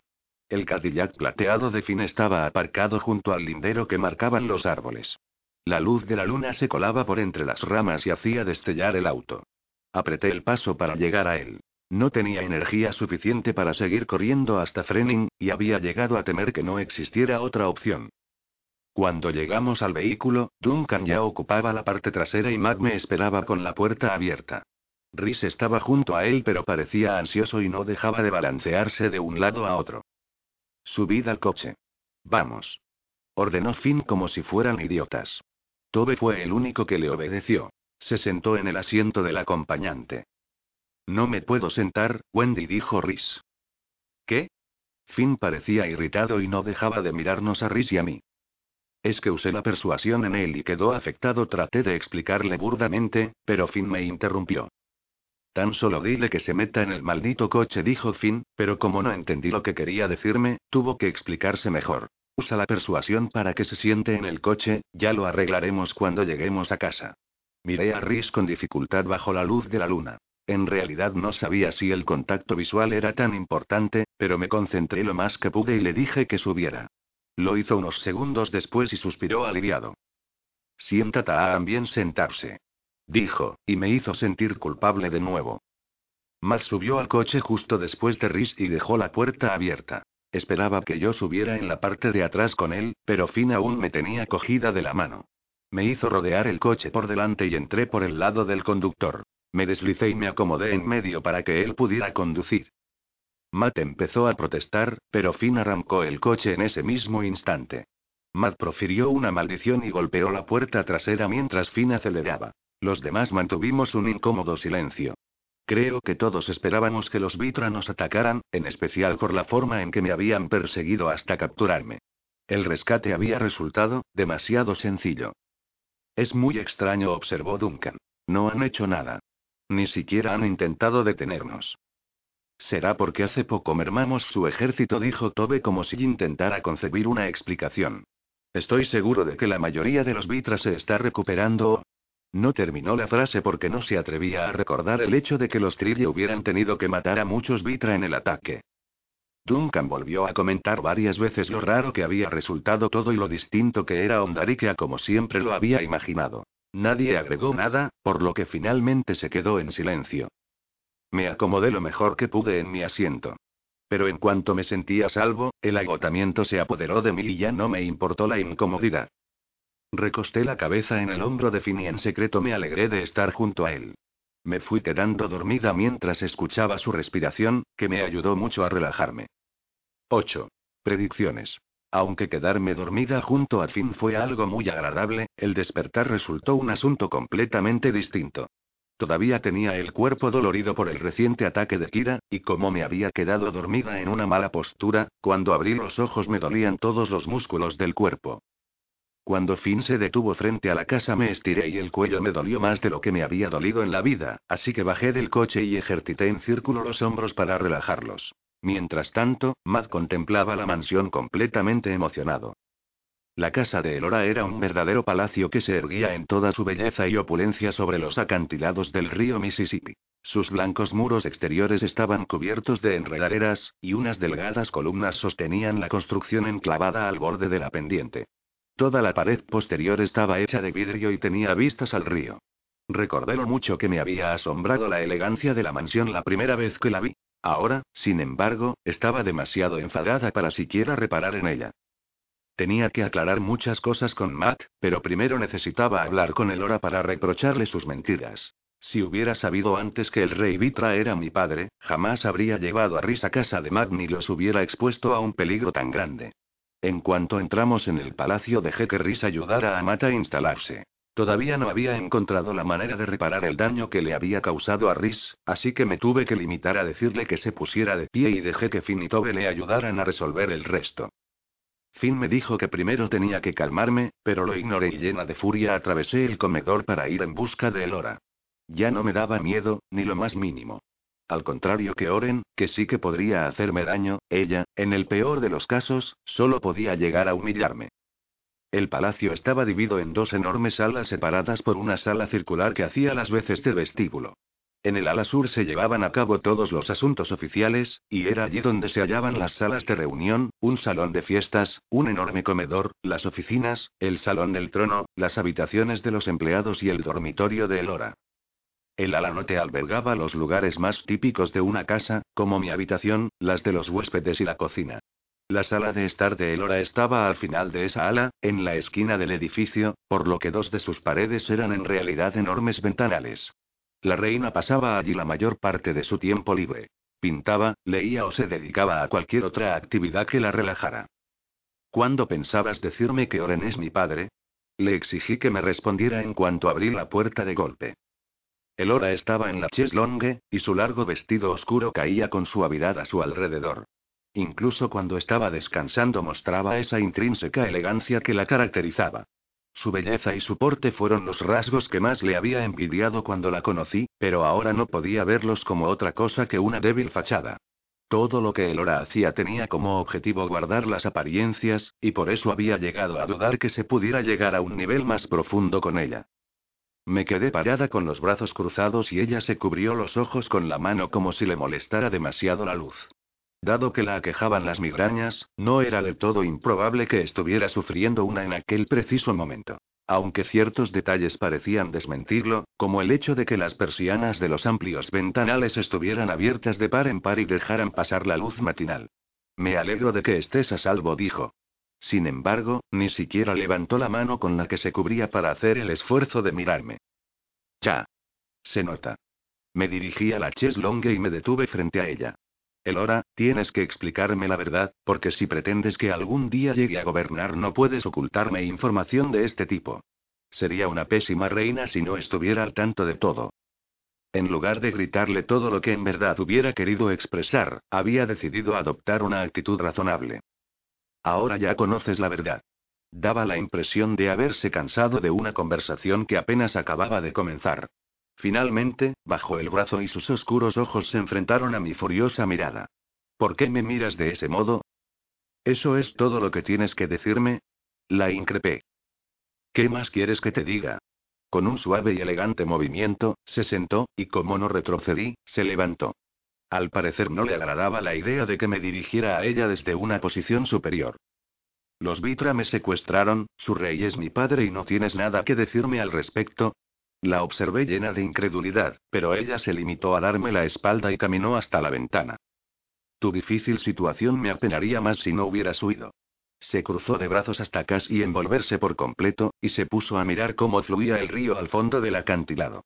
Te di órdenes específicas de no abandonar el complejo, y todos te explicamos que era para protegerte. Creo que después del ataque conocías perfectamente los peligros que implicaba escapar. Yo no tengo la culpa de que te hayas colocado en una situación tan comprometedora. Pensaba que el ataque los habría dejado demasiado lastimados y temerosos para intentar secuestrarme de nuevo. Grité. Jamás creí que los Vitra tuvieran alguna razón concreta para perseguirme, pero tal vez si hubiera estado al tanto de la existencia de mi padre, habría sabido que efectivamente la tenían. Sabías que al marcharte de aquí estabas poniendo tu propia vida en tus manos, dijo el llanamente. Maldita sea, Elora. Estallé. Esto no va de ver quién es el culpable, ¿de acuerdo? Lo que quiero saber es por qué me mentiste. Me dijiste que mi padre había muerto. Era mucho más sencillo y práctico que decirte la verdad, me explicó, como si con eso se arreglara de golpe la situación. De acuerdo, mentirme era más sencillo, y claro, ¿para qué iba a querer yo que su vida se complicara ni nada por el estilo? ¿Y cuál es la verdad entonces? Le pregunté sin miramientos. Me casé con tu padre porque eso era lo correcto, explicó, y luego se quedó callada durante tanto tiempo que creí que ya no añadiría nada más, pero continuó. Los Vitra y los Trille han sido enemigos durante siglos, tal vez desde siempre. ¿Por qué? Me acerqué un poco más a ella, pero no se dio la vuelta. Por varias razones. Se encogió de hombros. Los Vitra siempre han sido sumamente agresivos, pero nosotros somos más poderosos. Ese hecho condujo a una estructura de poder muy peculiar, por lo que ellos siempre se han esforzado para obtener más control, más territorio y más gente. ¿Por eso pensaste que al casarte con Oren acabarían siglos de luchas? Mis padres así lo creyeron. Arreglaron el matrimonio antes siquiera de que yo llegara a Frenin. Al igual que yo, Elora había sido una changeling, por más que rara vez lo mencionara. Por supuesto, pude haberme negado, de la misma forma en que tú rehusaste cambiar de nombre. Su último comentario denotaba cierta amargura. Como parte de mi regreso al reino Trille, se suponía que tenía que rebautizarme y recibir un nombre más apropiado. Sin embargo, me había negado a ello y gracias a que los Vitra interrumpieron la ceremonia, no me había visto forzada a hacerlo, así que el hora tuve que ceder y me permitió conservar mi nombre. De esa manera me convertí en la primera princesa en la historia de los Trille en defenderse así. ¿Pero te opusiste? Le pregunté, tratando de ignorar su discreta alusión a mi desobediencia. No. Tuve que dejar de lado mis deseos personales por el bien común. Tú también deberías aprender a hacerlo, por cierto. De pronto la luz brilló sobre su cabello como si tuviera un halo, pero en cuanto le dio la espalda a la ventana, desapareció. Si una simple boda podía terminar con todo aquel odio, no podía negarme, continuó explicando. Debía pensar en las vidas y la energía desperdiciada de los Trille y los Vitra. Y por eso te casaste, resumí. ¿Qué sucedió después? No mucho. El matrimonio fue demasiado breve. Se frotó los brazos para paliar un frío que solo ella sentía. Antes de la boda lo vi unas cuantas veces en las que se comportó muy bien. No lo amaba, pero y. Dejó la frase en el aire, pero por la manera en que la había empezado, imaginé que había llegado a quererlo. En realidad no me imaginaba a Elora sintiendo afecto por nadie. Aunque a veces la había visto flirtear con Garrett Strong, siempre parecía que se trataba de una especie de montaje teatral. Aún no estaba segura de que mantuvieran una relación, pero a él parecía gustarle el hora y nos visitaba con frecuencia. Además, como era Marquis, ella podría casarse con él si así lo decidiera. Por otra parte, Finn y Rhys ya me habían hablado sobre el secreto y prolongado amorío que Elora había mantenido con el padre de Finn después de que el mío se fuera. Sin embargo, era rastreador como su hijo y nunca se divorció, por lo que no pudieron tener una relación abierta. Rhys, pese a ello, insistía en que Elora había estado profundamente enamorada de él. ¿Y qué pasó después de que te casaras? Proseguí. Elora se había quedado perdida en sus recuerdos, así que mi pregunta la hizo volver en sí. Oh, las cosas no salieron bien, dijo con toda naturalidad. Él no era exactamente cruel, y eso dificultó mucho la situación. No podía separarme sin una causa demostrable, porque había mucho que dependía de esa unión. Pero finalmente lo hiciste, ¿no?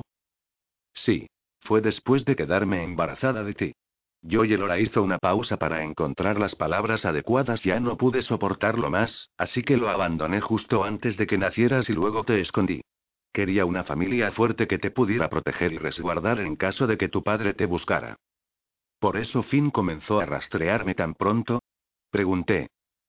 Por lo general los rastreadores esperaban hasta que los changelings cumplían 18 años o más para recuperarlos. A esa edad ya se habían convertido en adultos y tenían acceso a sus fideicomisos.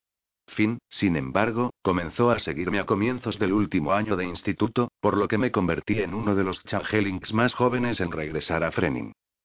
Finn me había explicado que, como me mudaba mucho, habían decidido recuperarme antes perderme el rastro, pero mi intuición me decía que en realidad lo que temían era que los Vitra me encontraran antes de que ellos consiguiesen traerme de vuela a Frenin.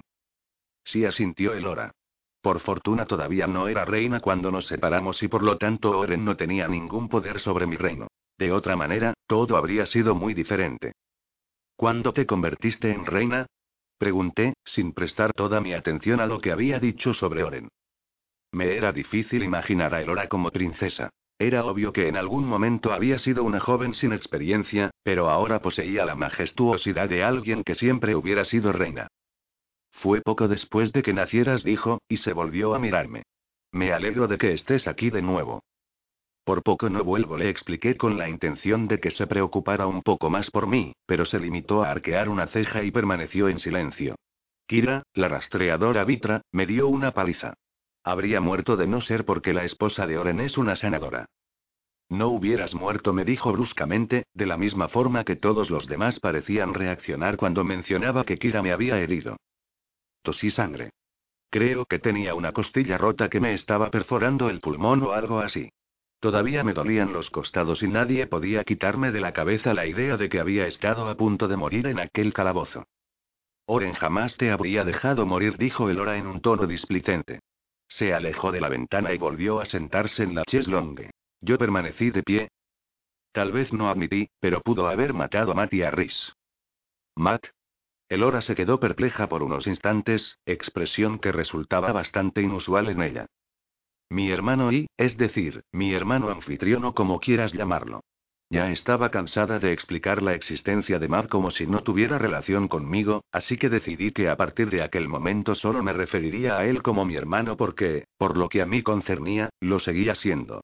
¿Están en el palacio? Su confusión se tornó en molestia. Sí.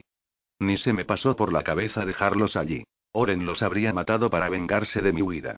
No estaba segura de que aquello fuera verdad, pero la intuición me decía que sí. Entonces pudisteis escapar todos. Por un instante sonó como si en verdad le importara. No es que su actitud se pareciera ni siquiera lejanamente a la de Matt, pero al menos parecía humana y afectuosa. Sí, así es. Finn y Tobe lograron sacarnos de allí sin ningún problema. Fruncí el ceño al recordar lo sencillo que nos había resultado escapar. ¿No sucedió nada? Preguntó el y con eso aumentó mi preocupación. No negué con la cabeza. Y eso fue todo en realidad. No sucedió absolutamente nada. Prácticamente salimos caminando de allí. Bueno, ahí lo tienes, ese es Oren dirigiendo los ojos al techo. Su excesiva arrogancia ha sido siempre su punto débil. Es poderoso, muy poderoso, continuó Elora y en su voz había un aire de asombro que jamás le había oído con anterioridad. Sin embargo, siempre ha pensado que puede tomar lo que le venga en gana y que nadie lo detendrá. Es cierto que la mayoría de los trolls le temen demasiado como para molestarlo, pero tu padre ha supuesto erróneamente que yo también formo parte de ese grupo. Pero también soy tu hija, ¿es que ni siquiera imaginó que tratarías de rescatarme? Pregunté con vacilación. Como te decía, es demasiado arrogante. Se frotó las sienes y se reacomodó en la cheslongue. Elora tenía el don de la precognición y otros poderes telequinéticos cuyo alcance yo desconocía, aunque esperaba llegar a comprenderlos pronto. Al recordarlo, me volví para observar con mayor detenimiento las pinturas mediante las cuales ella predecía el futuro. En aquel momento, en el salón solo había dos terminadas y una que acababa de comenzar. En esta última únicamente había trazado en una de las esquinas una pincelada de color azul, por lo que no pude sacar ninguna información de ella.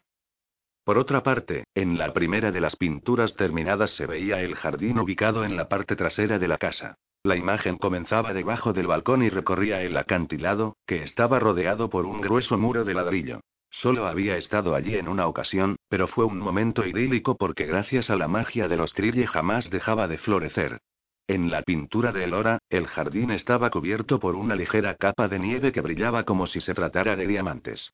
Sin embargo, la corriente que fluía a modo de cascada en la fuente del centro no se había llegado a congelar.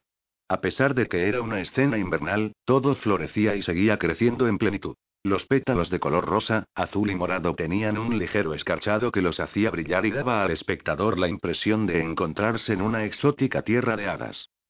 Elora tenía una habilidad prodigiosa para pintar, y se lo habría comentado si creyera que mi opinión le interesaba. La belleza del cuadro del jardín me extasió tanto que me tomó un rato percatarme de que en él aparecía alguien que estaba al acecho. En uno de los extremos había una figura. Parecía un hombre con el cabello más claro que yo, aunque como la imagen estaba sombreada, era difícil asegurarlo. El individuo en cuestión estaba a demasiada distancia y su rostro aparecía tan borroso que resultaba muy difícil distinguirlo. Pero a pesar de que no se podía ver con claridad, algo en su presencia resultaba amenazante, o al menos daba la impresión de que eso era lo que había percibido Lora cuando hizo la pintura. ¿Cuándo te enteraste de que los Vitra me habían capturado? Le pregunté, aún sabiendo que tal vez siempre había estado al tanto. Cuando me lo dijo Finn contestó distraída. Vino y se llevó a Tobe y al otro para ir a rescatarte. Y tú solo iba a preguntarle si los había dejado ir sin ni siquiera enviar un ejército de apoyo, pero mi mirada se desvió hacia la otra pintura y dejé la frase en el aire. La segunda era un retrato mío, de cintura para arriba. Al fondo se veía una mezcla de tonos negros y grises, por lo que no pude identificar dónde me encontraba. Se me veía muy parecida a mi aspecto actual, aunque sin embargo iba mucho mejor vestida. Aunque llevaba el cabello suelto, mis rizos oscuros estaban arreglados de una manera muy hermosa. Asimismo, iba ataviada con un increíble vestido blanco decorado con diamantes a juego con los del collar y los pendientes que también lucía. No obstante, lo más asombroso se encontraba sobre mi cabeza. Llevaba puesta una corona de plata trenzada, adornada con diamantes. Mi rostro parecía inexpresivo, lo que me impedía saber si me alegraba o no de haber sido coronada. De cualquier forma, allí estaba yo. Retratada como reina. ¿Cuándo has pintado ese retrato? Pregunté señalando la pintura. Ella se había vuelto a cubrir los ojos con el brazo pero lo apartó para ver a qué me refería. Ah, eso contestó. No dejes que te preocupe, porque si lo haces, te volverás loca tratando de discernir y prevenir el futuro. Es mucho mejor dejar que los sucesos se vayan produciendo. ¿Ese es el motivo de que no te preocupara que pudiera haber muerto? La interrogué. Me sorprendió mucho percatarme de cuánto me irritaba la indiferencia de mi madre. Elora sabía que no iba a morir pronto porque tenía la prueba de que algún día llegaría a ser reina. Pero, por supuesto, no se había tomado la molestia de compartir esa información conmigo. Sí, entre otras cosas dijo con un hondo suspiro. ¿Qué significa eso? La cuestioné. ¿Por qué siempre tienes que ser tan misteriosa? No significa nada. exclamó exasperada. Esa pintura podría incluso indicar que serás reina de los Vitra, o qué sé yo. El futuro es demasiado abstracto para entenderlo o cambiarlo, y solo porque pinte algo no significa que se vuelva real. Pero predijiste el ataque que sucedió durante mi ceremonia de bautismo, la refuté. Vi la pintura que mostraba el salón de baile incendiado. Así es, y a pesar de todo no pude impedirlo, dijo con un tono gélido. Ni siquiera lo intentaste. No me advertiste ni cancelaste la ceremonia. Por supuesto que traté de evitarlo.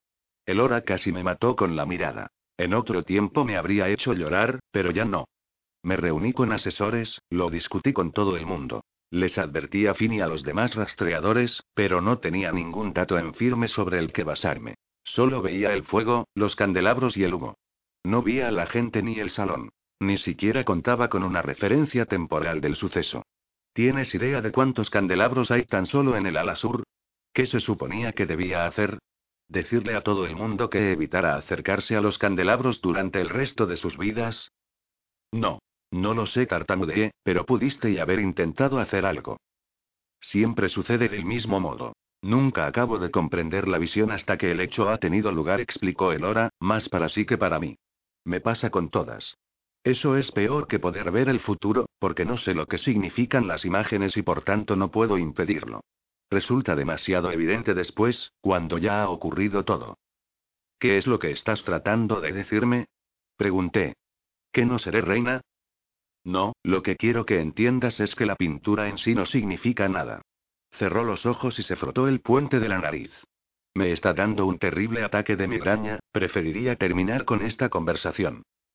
De acuerdo, como quieras, exclamé levantando los brazos. Sabía que no podía forzar a Elora a nada. De hecho, había tenido suerte de que no llamara a Finn para que me sacara de allí. En ese instante recordé que Finn estaba abajo. No había podido decirle gran cosa durante el trayecto hasta Frening, pero definitivamente teníamos mucho de qué hablar. Abandoné el salón para ir en su busca.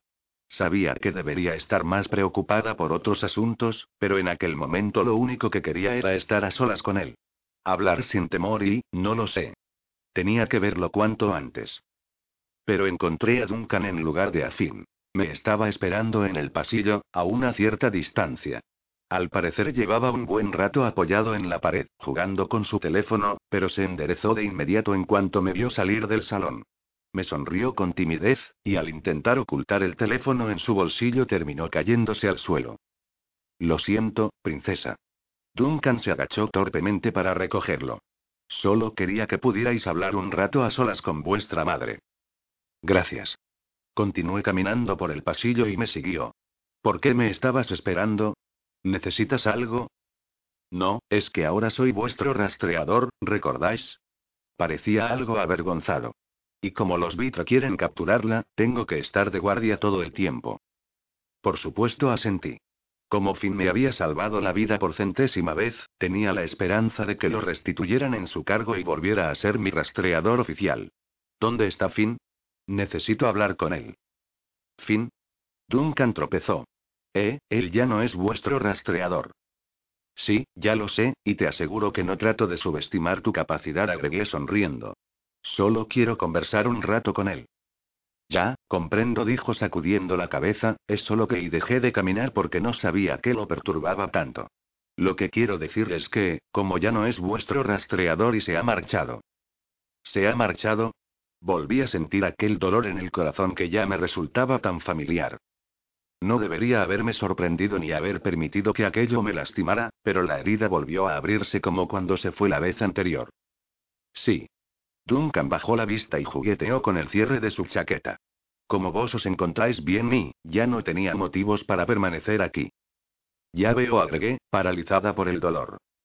Le podía haber preguntado a Duncan dónde se encontraba Finn. Sí, tal vez debería haberlo interrogado, porque seguramente no andaba muy lejos de allí, de hecho, podía imaginarlo diciendo poco antes que se iba para protegerme, resguardar mi honor o algo así. Pero nada de aquello me importaba ya. En aquel momento sus razones dejaron de tener importancia para mí. Lo único que me parecía relevante era que estaba harta de que me rompiera el corazón. 9. Subestimado. Tobe no pudo solucionar el problema que yo le había causado a Rhys, porque la forma en que funcionaban sus habilidades no se lo permitía. Después de hablar con Elora, cuando subí a mi habitación tuve que enviar a Rhys a verla para que le ayudara a deshacerse de los efectos de la persuasión.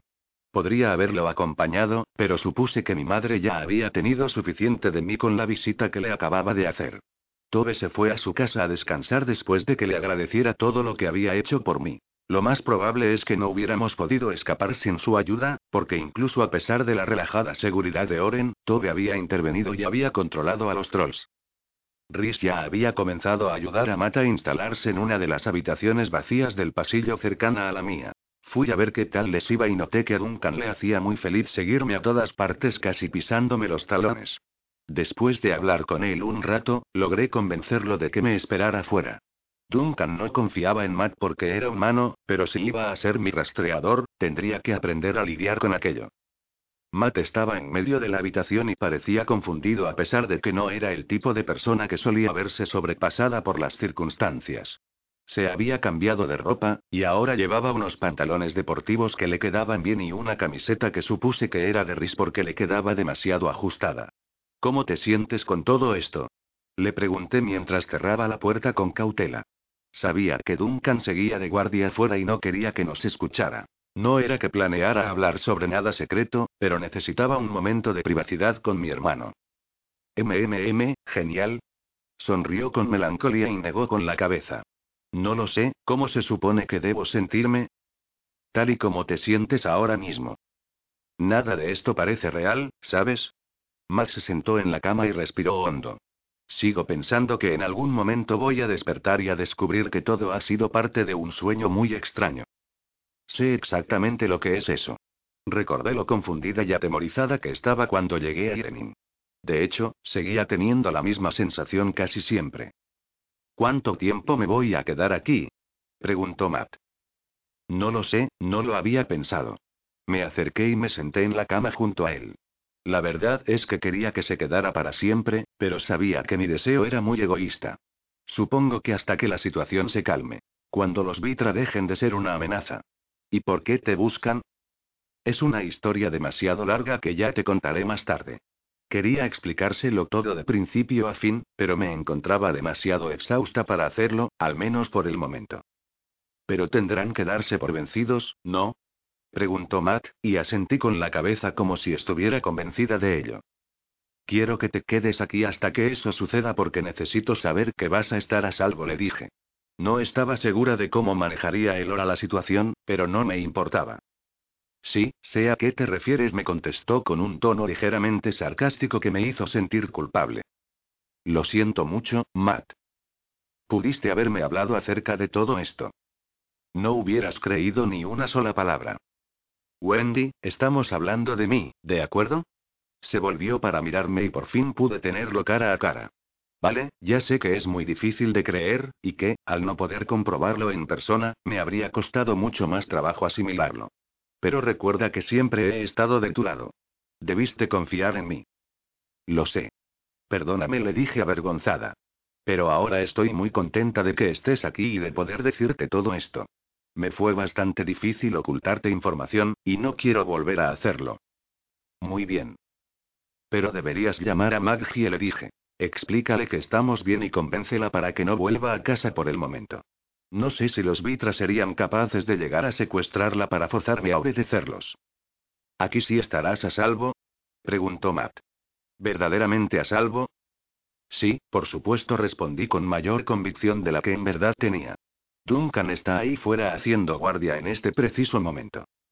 Pero ese chico es un idiota, dijo Matt con mucha seriedad, y yo me eché a reír. ¿Estamos seguros? No te preocupes, le reiteré, y me puse en pie. Pero insisto en que llames a Maggie. Tengo que ir a bañarme y a cambiarme de ropa. ¿Y qué le digo? No lo sé, dije negando con la cabeza. Pero asegúrate de que no vaya a casa. Le prometí a Matt que aclararía el resto de sus dudas después de descansar un buen rato. Duncan trató de seguirme y entrar a mi habitación, pero no se lo permití. Hasta que no estuve en la ducha, bajo el chorro de agua, no me permití llorar. Ni siquiera tenía claro por qué lo hacía. Tal vez fuera en parte porque Finn me había vuelto a dejar, aunque tenía una sensación general de que aquello era demasiado. Mi ánimo mejoró después de vestirme. Todo había salido bien y habíamos logrado escapar con tan solo algunas heridas sin importancia. Además, ahora tenía a Matt cerca de mí otra vez. No sabía cuánto tiempo duraría aquello, pero al menos él ya sabía la verdad. Y por último, ahora conocía la razón por la que los Vitra estaban tan obsesionados conmigo.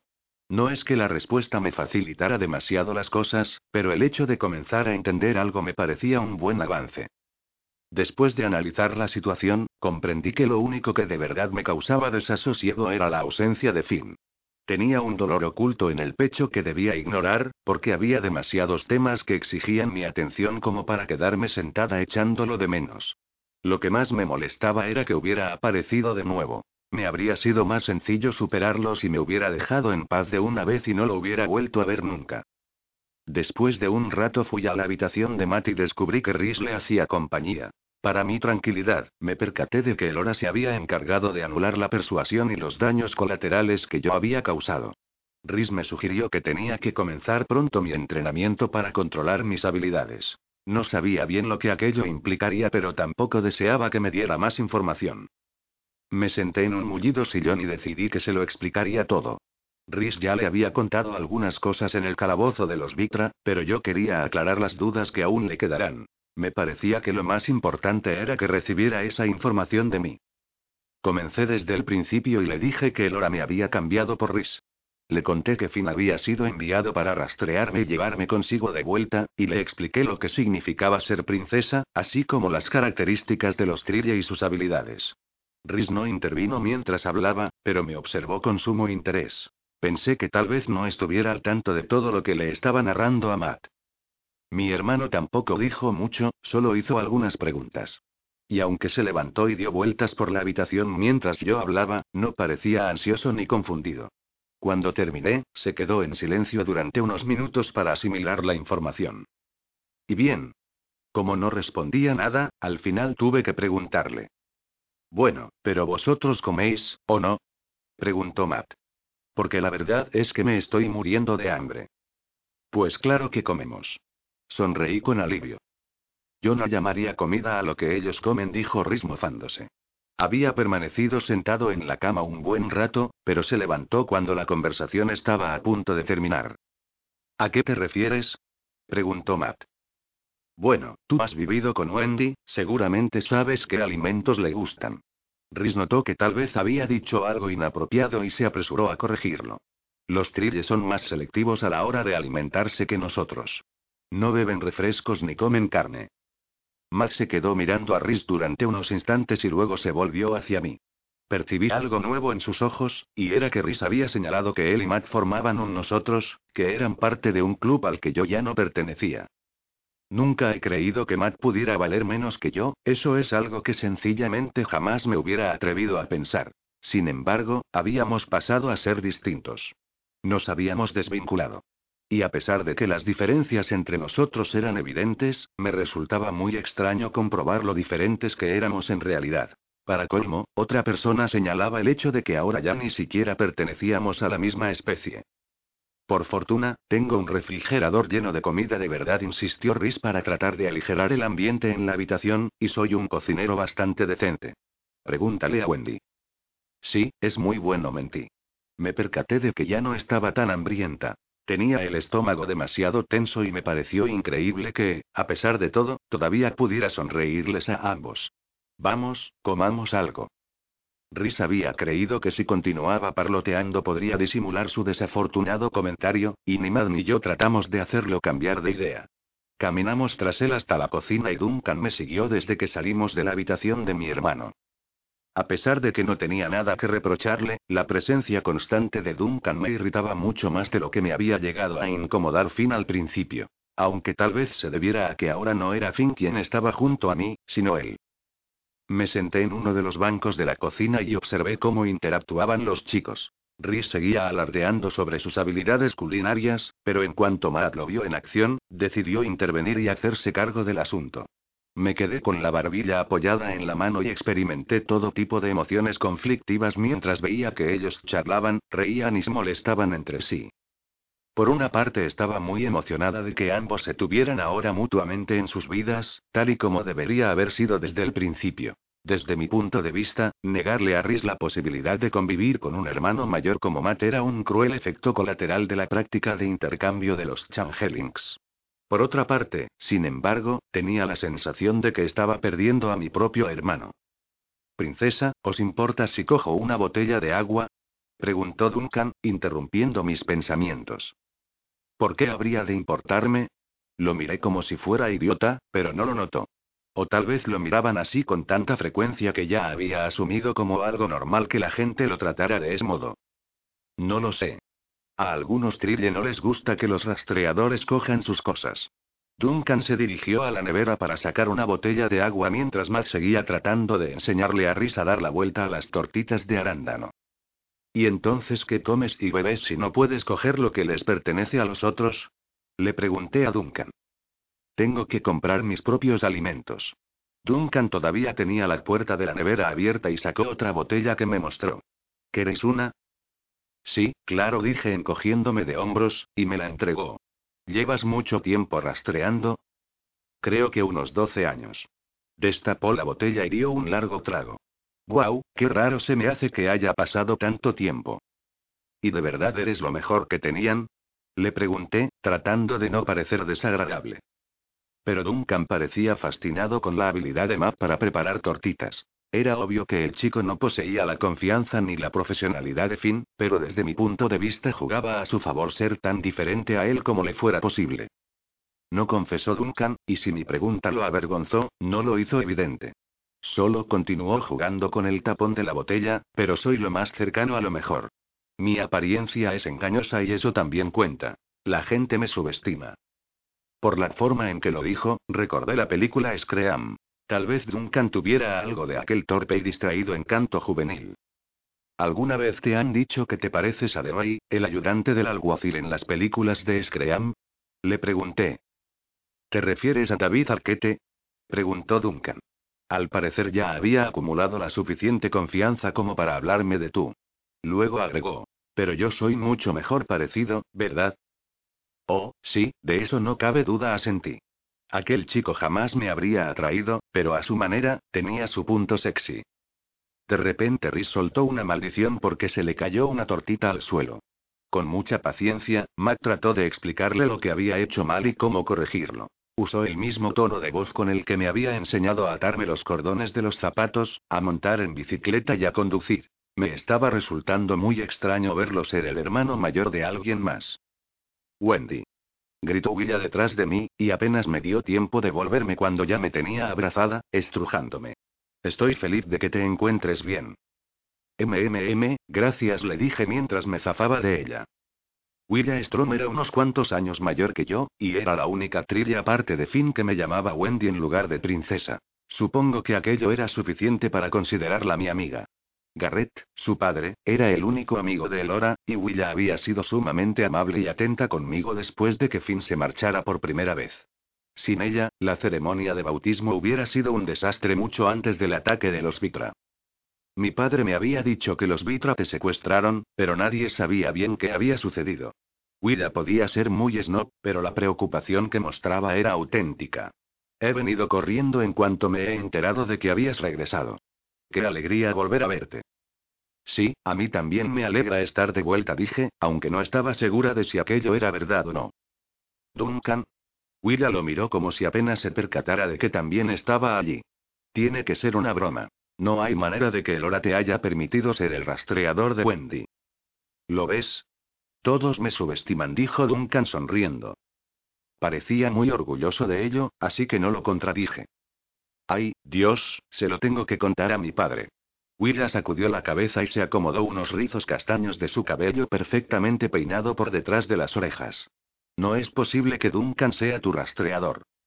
Estaré bien, te lo aseguro, le dije encogiéndome de hombros. Además, estoy en el palacio. ¿Qué podría suceder aquí? Con un gesto, Willa me hizo recordar que ella sabía tan bien como yo lo que podía suceder, pero por suerte, antes de que pudiera añadir nada más, Matt anunció que el desayuno estaba listo. Al hablarle a Matt de mis experiencias con los Trille, había eludido mencionar que los Vitra habían entrado en el palacio, y también que Oren era mi padre. Pensé que toda aquella información le afectaría. Demasiado. ¿Te gustaría desayunar también? Le preguntó Mata Huilla mientras servía las tortitas en platos. Con los mejores modales del mundo, la invitó a compartir el desayuno. Hay suficiente. ¿Son de arándano? Preguntó Huilla, arrugando la nariz y haciendo un gesto de total disgusto ante la idea de comerlos. No oro, de ninguna manera. Están muy buenas, dijo Mata al tiempo que le acercaba un plato. Por razones que aún desconocía, los Trille disfrutábamos de muy pocos alimentos. En general solo comíamos frutas y vegetales frescos. No me gustaba ningún tipo de zumo, pero sí me podía un poco de vino. Las tortitas se hacían con harina procesada y azúcar, por lo que jamás me habían atraído. No obstante, llevaba varios años comiéndolas solo por complacer a Matt. No pensarás comerte eso, ¿verdad? William me miró con aversión cuando levanté el tenedor y lo acerqué a las tortitas.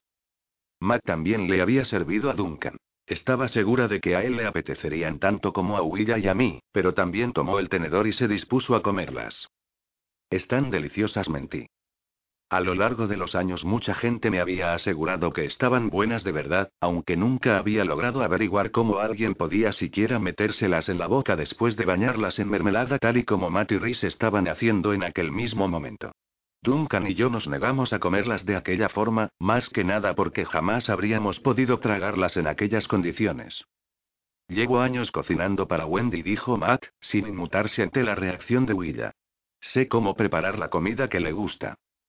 Podría decirse que en general Matt se había vuelto muy bueno en complacerme, pero con mucha frecuencia comía lo que me daba solo para hacerlo feliz, y porque de lo contrario me habría muerto de hambre. Oh, sí, seguro interpuso Willa con tono burlón, como si yo fuera a confirmar en un mix en pantalones y camiseta para que me prepara tortitas. Willa intervine. Es mi hermano, así que déjalo en paz, ¿de acuerdo? ¿Cómo? Willa inclinó la cabeza, sin hacerse a la idea de a qué me refería. Ahí, ¿te refieres a que es tu hermano anfitrión? Sí. Corté un gran pedazo de tortita y me lo llevé a la boca. Pero si sabes que no es tu verdadero y, Willa. Le grité con rudeza y con la boca llena de comida, tanta que estuvo a punto de atragantárseme. Entiendo lo que quieres decir, pero ahora deja ese asunto en paz. No me sorprende que el bobo de Duncan pueda comer algo así, explicó William mientras alisaba su vestido de diseño y trataba de no parecer ofendida al haberla hecho callar de aquella manera, pero tú eres una princesa. Él es demasiado estúpido para ahí. Oye. Interrumpió Matt. Estaba sentado comiendo junto a Duncan, pero en aquel momento se detuvo y la fulminó con la mirada. Vale, ahora lo entiendo. Eres guapa, sofisticada y rica. Pues qué bien. Pero a menos que tengas pensado preparar el desayuno para todos, te sugiero que dejes ese tono insoportable y te sientes. Guau. Dijo Rhys entre carcajadas. Le encantó ver que alguien la ponía en su lugar. Willa le puso mala cara a Rhys, pero no dijo nada. Cuando Mac volvió a sus tortitas, se sentó junto a mí. Desde que la conocí había notado que siempre se comportaba como si fuera superior. Era agradable conmigo porque pensaba que éramos iguales, pero definitivamente esa política no la aplicaba con los demás.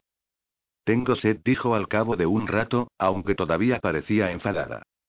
Duncan se levantó de inmediato para ir a buscarle agua, pero Matt negó con la cabeza y lo detuvo. El chico se volvió a sentar con vacilación porque, debido a su oficio de rastreador, había pasado gran parte de su vida sirviendo a los Changelings. Se les consideraba empleados, y por tanto los miembros de la realeza los trataban como tales. Ya sabes dónde está la nevera, dijo Matt sin dejar de masticar su bocado. Willa abrió la boca pero no dijo nada. Se volvió para mirarme con la esperanza de que la defendiera, pero yo me limité a encogerme de hombros. Además, era cierto. Ella ya sabía dónde estaba la nevera. Después de un minuto de conflicto interior, se levantó y caminó hasta el refrigerador. Rhys soltó unas risitas ahogadas pero Matt lo aplacó. Todo el asunto fue bastante asombroso para mí. Finn había sido el rastreador de Willa y siempre se había comportado de una manera muy estricta con ella, pero jamás la había visto obedecerlo o tratarlo con el respeto que le estaba mostrando en aquel momento a Matt, quien para los estándares de los Trille tenía una jerarquía incluso inferior a la de Finn. En los cinco minutos que hacía que Matt conocía a Willa, había logrado meterla en cintura como nadie más había hecho en toda su vida. Willa se quedó conmigo el resto de la tarde. Rhys quería jugar aún videojuego o algo así, y yo no estaba con ánimos suficientes, así que nos separamos y noté que alejarse de Matt le devolvió la calma a mí. Amiga.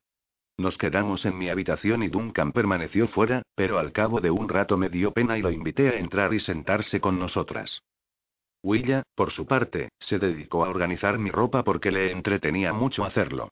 Clasificó las prendas con un sistema que, aunque ya me lo había explicado, jamás terminé de entender. Mientras tanto me quedé sentada en el suelo, observándola y pensando en lo extraño que resultaba que ahora aquella fuera mi vida.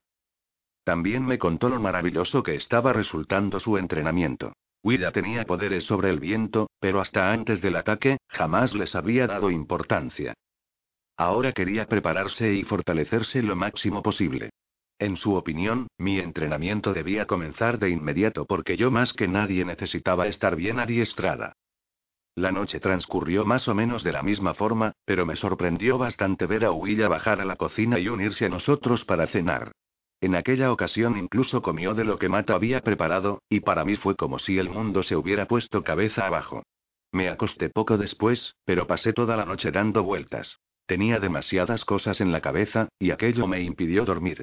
De pronto alguien me despertó, pero como tenía la impresión de que Apenas acababa de conciliar el sueño, me acurruqué aún más y le pedí que me dejara en paz. En ese momento, totalmente enterrada bajo las sábanas, me percaté de que tal vez fuera una muy mala señal que hubiera alguien en mi habitación, en particular por los malignos trolls que trataban de secuestrarme y todo eso.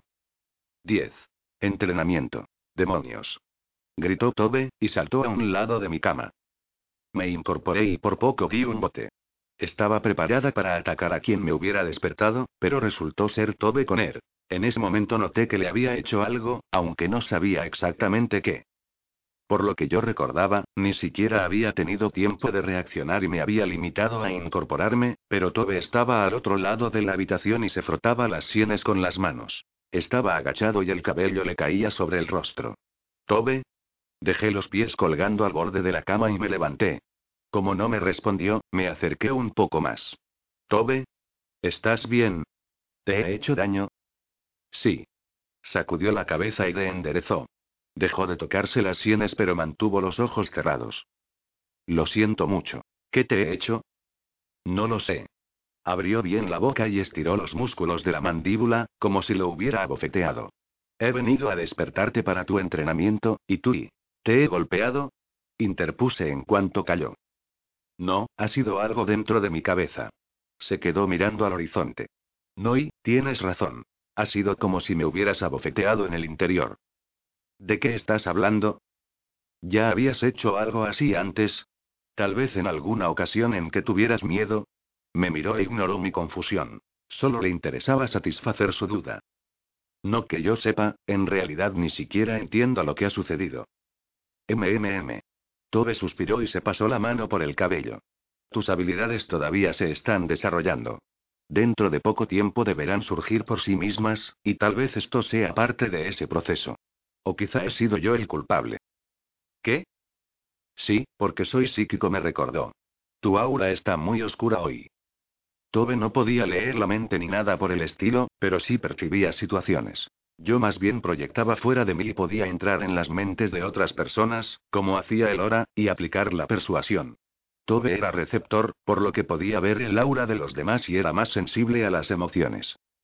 ¿Qué significa eso? Pregunté. Que no estás a gusto. Tobe sonaba distraído. De repente se dirigió a la puerta.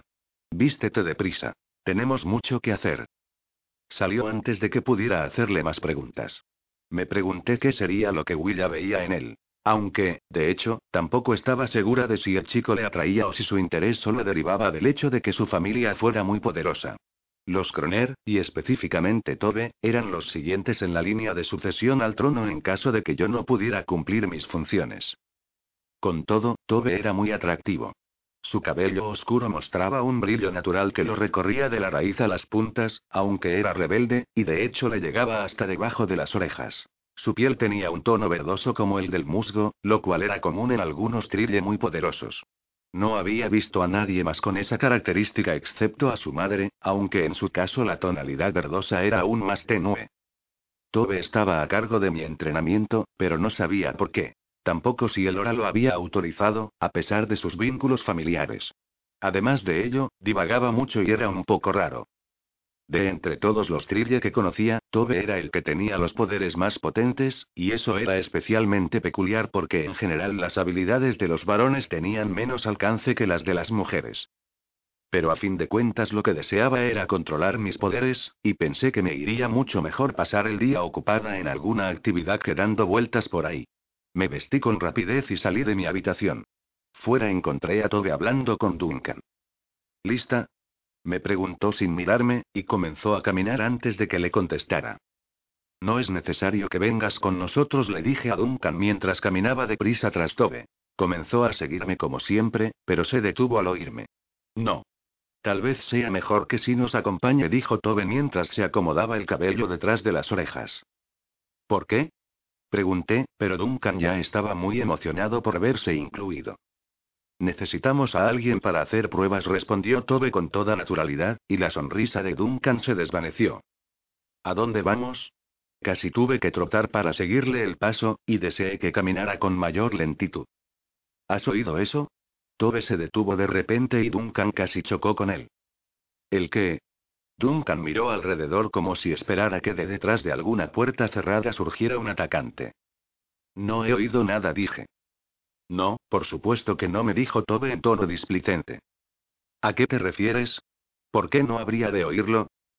Porque has sido tú quien ha producido el sonido. Tobe respiró hondo pero seguía centrado en Duncan. ¿Estás seguro de que no has oído nada? Sí, seguro contestó el chico. Luego me miró con la esperanza de que le aclarara por qué Tobe estaba actuando de esa forma, pero me limité a encogerme de hombros, ya que no tenía ni idea de lo que estaba hablando. Tobe, ¿qué sucede? Pregunté en voz alta para que me prestara atención. Debes tener cuidado. Tobe inclinó la cabeza, estaba escuchando. Ahora estás inactiva, pero cuando te molestas, te enfadas, te asustas o te irritas, envías señales. Creo que es una reacción que no puedes controlar, y la estoy recibiendo porque soy sensible. Ni Duncan ni el trille promedio pueden hacerlo porque la señal no está dirigida a ellos. Sin embargo, si yo alcanzo a oírla, tal vez otros también puedan hacerlo. ¿Qué? Pero si no he dicho nada, insistí, mi frustración hacia él seguía creciendo. Has pensado. Desearía que caminara con mayor lentitud, dijo Tobe. Pero no estaba tratando de usar la persuasión contigo ni nada por el estilo, dije confundida. Lo sé. Ya aprenderás a manejar lo que te sucede, me prometió, y luego empezó a caminar otra vez. Tobe nos condujo abajo. No sé a dónde había creído que nos llevaría, pero ciertamente me sorprendió mucho ver que llegábamos al salón de baile devastado por el ataque de los. Aquel lugar había sido alguna vez lujoso, como sacado de un cuento de hadas de Disney. Suelo de mármol, paredes blancas con ornamentos de oro, bóvedas, candelabros de diamantes. Sin embargo, su aspecto era muy diferente después del ataque. La cúpula de vidrio se había roto, y para que no entraran la lluvia y el polvo, en su lugar se habían colocado unas lonas azules y blancas que le daban al recinto un brillo muy peculiar.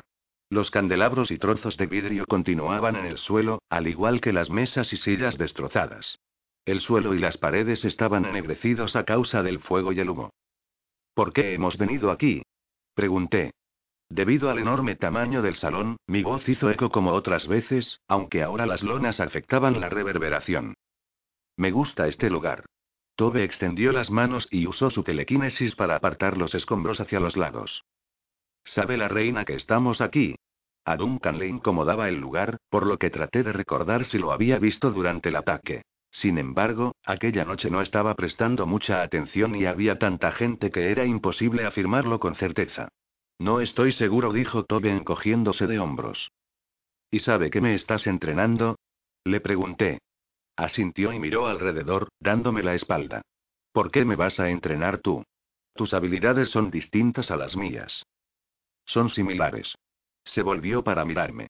Además, nadie tiene las mismas habilidades que otro. ¿Ya has entrenado a alguien? No, pero soy quien está mejor capacitado para entrenarte a ti, dijo, y luego comenzó a remangarse la camisa. ¿Por qué? Pregunté, y noté que Duncan tenía la misma expresión de duda que yo. Eres demasiado poderosa para que lo haga cualquier otro. Nadie más podría ayudarte a desarrollar todo tu potencial porque no lo comprenden de la forma en que yo lo hago. Terminó de remangarse y colocó las manos sobre la calera. ¿Estás lista? Supongo que sí, contesté encogiéndome de hombros. No estaba segura de qué significaba eso exactamente. Mueve esto. Tobe señaló vagamente el desastre que había en el salón. ¿Te refieres a que lo haga con la mente? Negué con la cabeza. No puedo hacer eso. ¿Es que acaso ya lo has intentado? Me desafió Tobe, y su mirada refugió. Bueno, y la verdad es que no confesé. Pues entonces hazlo. ¿Cómo? Averígualo, me instó, encogiéndose de hombros. Vaya, ya veo lo bueno que eres en esto de entrenar a gente, repliqué con un hondo suspiro. Tobe se rió y yo traté de hacer lo que me acababa de proponer. Decidí comenzar con algo pequeño, así que elegí una silla rota que estaba cerca de nosotros. La observé muy concentrada. Lo único que sabía cómo usar era el poder de persuasión, por lo que supuse que debía proceder de la misma manera. Repetí en mi mente. Quiero que se mueva la silla, quiero y... No. exclamó Tobe, causándome un sobresalto. Lo estás pensando de la forma equivocada. ¿Y entonces cómo debería hacerlo? No es una persona. No puedes decirle qué hacer, tienes que moverla tú, añadió como si con eso quedara claro lo que quería decir. ¿Pero cómo? Volví a preguntarle, aunque no respondió. Sería más sencillo si me lo explicaras. No puedo hacerlo, no funciona así. Gruñí algunos improperios entre dientes, y luego me volví para mirar la silla y me preparé para hacerlo. Bien, no podía decirle que se moviera, tenía que hacerlo yo misma. Pero ¿cómo traducir dicha noción al pensamiento? Agucé la mirada con la esperanza de que fuera de alguna utilidad, y repetí. Mueve la silla, mueve la silla. Ahora mira lo que has hecho, dijo Tobe. Pensé que no habría sucedido nada, pero de pronto vi a mi rastreador caminando hacia la silla. Duncan, ¿qué haces? Le pregunté. Yo, Eri, voy a mover la silla. Creo. Parecía algo confundido, pero lleno de determinación. Tomó la silla y me miró, totalmente perplejo. Pero no sé a dónde. Déjala en cualquier lugar, le dije distraída, y le pregunté a Tobe. ¿He hecho yo eso? Por supuesto. Te he oído recitar las instrucciones con toda claridad. Si lo hubieras hecho con un poco más de control, sería yo el que tendría la silla en las manos. Cruzó los brazos y me miró casi con desaprobación. Pero no es lo que trataba de hacer. Ni siquiera estaba mirándolo a él. Eso lo hace mucho peor, ¿no crees? Me cuestionó. No lo comprendo, exclamó Duncan.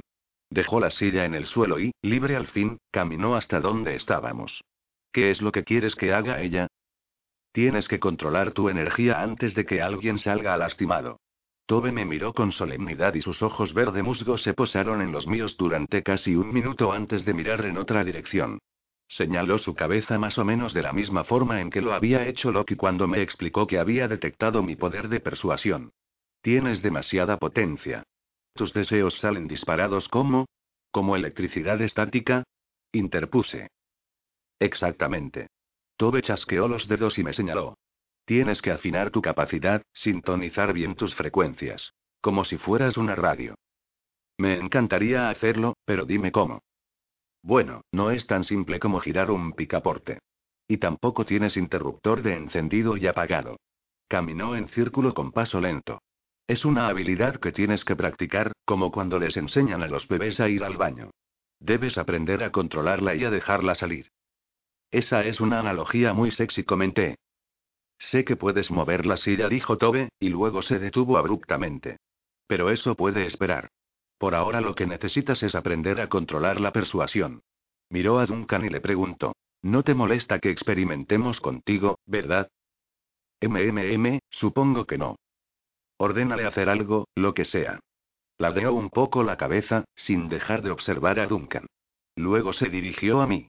Pero asegúrate de que yo no oiga nada. ¿Cómo quieres que lo haga? Ni siquiera sé cómo es posible que oigas lo que digo, señalé. Focaliza. Tienes que dirigir bien tu energía. Es imperativo. ¿Pero cómo?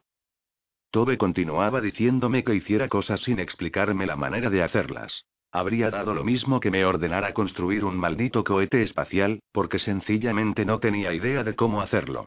Focalizabas mejor cuando Finn andaba por aquí, dijo Tobe de repente. Estabas más enraizada, como pasa con la electricidad. Bien, pues él ya no está, contesté bruscamente. Pero eso no importa porque él no hacía nada, continuó explicando Tobe sin inmutarse. Tú eres quien tiene el poder. Lo que pasó fue que hiciste como una forma de tierra alrededor de él. Ahora dime cómo. No tenía ganas de pensar en Finn ni en cómo actuaba cuando estaba con él. De hecho, una de las razones por las que la idea del entrenamiento me había parecido tan buena era porque había pensado que así podría distraerme y dejar de pensar en su ausencia. Y ahora Tobe me estaba diciendo que Finn era la clave de mi éxito. Genial. Estaba molesta, pero en lugar de gritarle a mi entrenador, decidí alejarme. Detestaba la capacidad que Tobe tenía para saberlo todo, sin que le permitiera articular nada en especial. Estiré los brazos y giré el cuello para deshacerme un poco de la tensión. Duncan comenzó a decir algo, pero Tobe lo hizo callar. Fin. ¿Qué era lo que yo hacía de manera distinta cuando lo tenía cerca? Pues me volvía loca. Su proximidad hacía que mi corazón se acelerara y el estómago se me agitara. Me era muy difícil dejar de contemplarlo. Cuando Finn estaba cerca de mí, me era casi imposible pensar en cualquier otra cosa. Y eso era todo. Resultaba terriblemente sencillo. Siempre que Finn estaba cerca, yo solo podía concentrarme en él. De alguna manera, eso era lo que me permitía contener mi energía. Si mi mente consciente se concentraba en algo, entonces el resto podía obedecer. Tal vez ahora mi energía se desbordaba porque lo que hacía era justamente tratar de no pensar en Finn. Él no era la clave, pero cuando estaba a mi alrededor, yo siempre encauzaba mi mente, y cuando él se encontraba lejos, yo trataba de no pensar en nada porque todo me evocaba recuerdos de él. Entonces mi pensamiento se esparcía y se aferraba a lo que se hallara a mano. Cerré los ojos y traté de pensar en algo, de concentrarme en cualquier otra cosa. Lo primero que me vino a la cabeza fue fin, como siempre, pero disipé ese pensamiento porque seguramente existía algo más. Después recordé a Loki, y la conmoción que sentí fue tal que decidí desecharlo de inmediato. Concluí que no quería concentrarme en él ni en ninguna otra persona en realidad. Fue entonces cuando mi mente viajó al jardín de detrás del palacio. Era un lugar hermosísimo y me encantaba. El Ora lo había retratado en una pintura muy bella, pero francamente no le hacía justicia en absoluto. Recordé el aroma de las flores y la sensación de la hierba bajo mis pies desnudos. Pude ver el vuelo de las mariposas y también escuché el murmullo de la corriente que fluía cerca de mí. Vuelve a intentarlo, sugirió Tobe. Me volví hacia donde estaba Duncan, que tenía las manos en los bolsillos. Cuando me vio, tragó saliva como si temiera que lo fuera a bofetear. Mantuve en mi mente la imagen del jardín y comencé a repetir. Silva estrellita, silva estrellita. Parecía algo trivial, pero ese era el objetivo. No lastimarlo. Los músculos de su rostro se relajaron, puso una mirada medio perdida, y luego comenzó a silbar.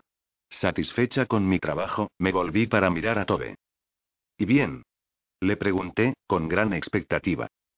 No he oído nada, dijo Tobe sonriendo. Excelente trabajo.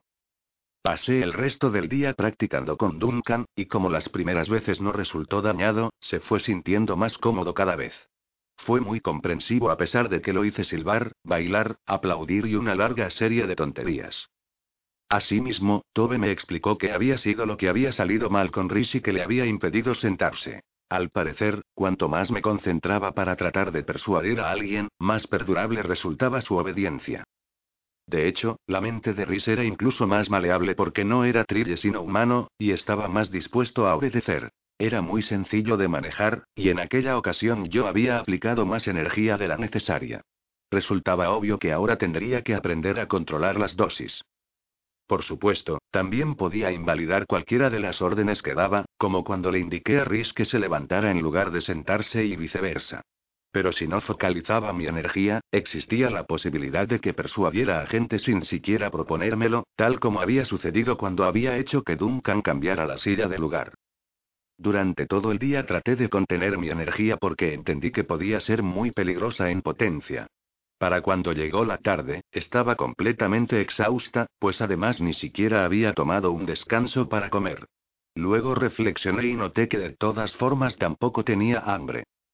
Tobe me aseguró que con el tiempo podría utilizar mis poderes con la misma naturalidad con que respiraba o parpadeaba, pero a pesar de los comentarios que hacía para levantarme el ánimo, me costaba mucho trabajo creerle porque no conseguía ver los resultados del entrenamiento. Acompañé a Tobe hasta la puerta y luego subí a mi habitación para darme un baño y tomar una siesta. Como a Duncan le había tocado ser conejillo de indias y eso lo había dejado profundamente agotado, se atrevió a dejarme sola para ir a descansar también. De camino a mi habitación, oí unas voces que me hicieron detenerme. Esta es la reina Sibila, dijo Willa al tiempo que señalaba la pared. Matt estaba a su lado admirando la pintura, y ella le explicaba. Es una de las monarcas más respetadas porque, según recuerdo, gobernó durante la Guerra del Largo Invierno, que al parecer fue mucho peor de lo que su nombre indica. ¿Un invierno largo? preguntó Matt con una sonrisita, y Willa se rió. Fue agradable escucharla. No recordaba haberla oído reír nunca. Lo sé, es una tontería.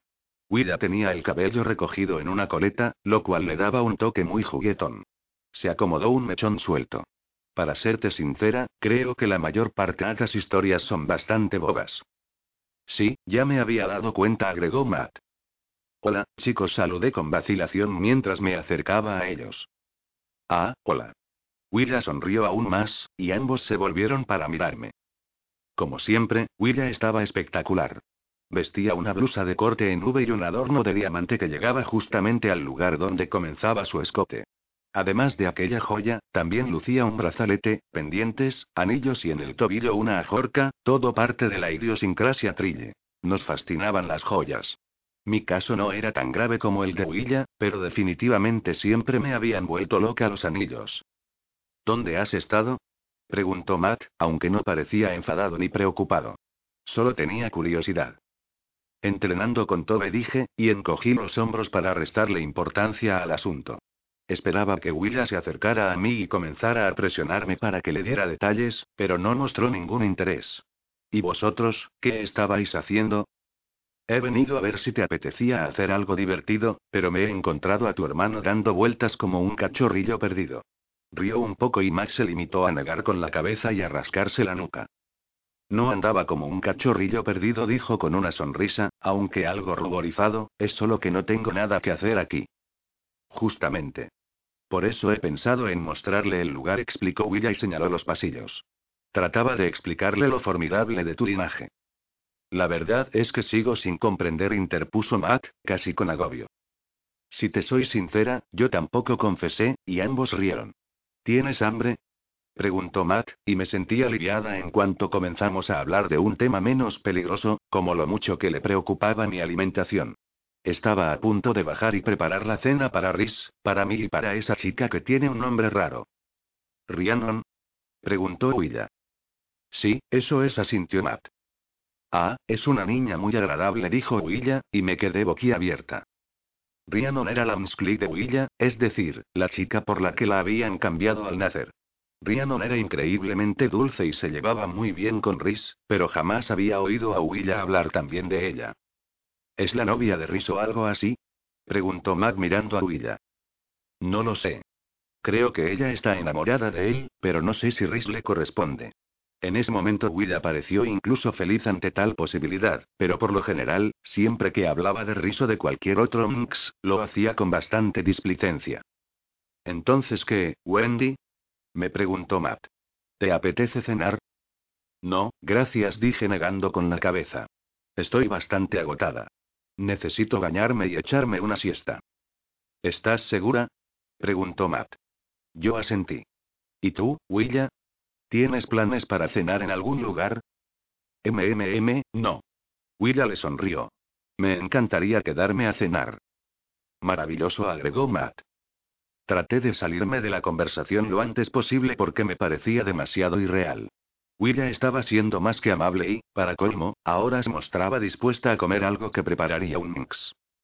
Y claro, aún quedaba por explicar la forma en que Matt actuaba. Era algo peculiar. No sabía con exactitud qué era lo que estaba sucediendo, pero fue un alivio alejarme de ellos.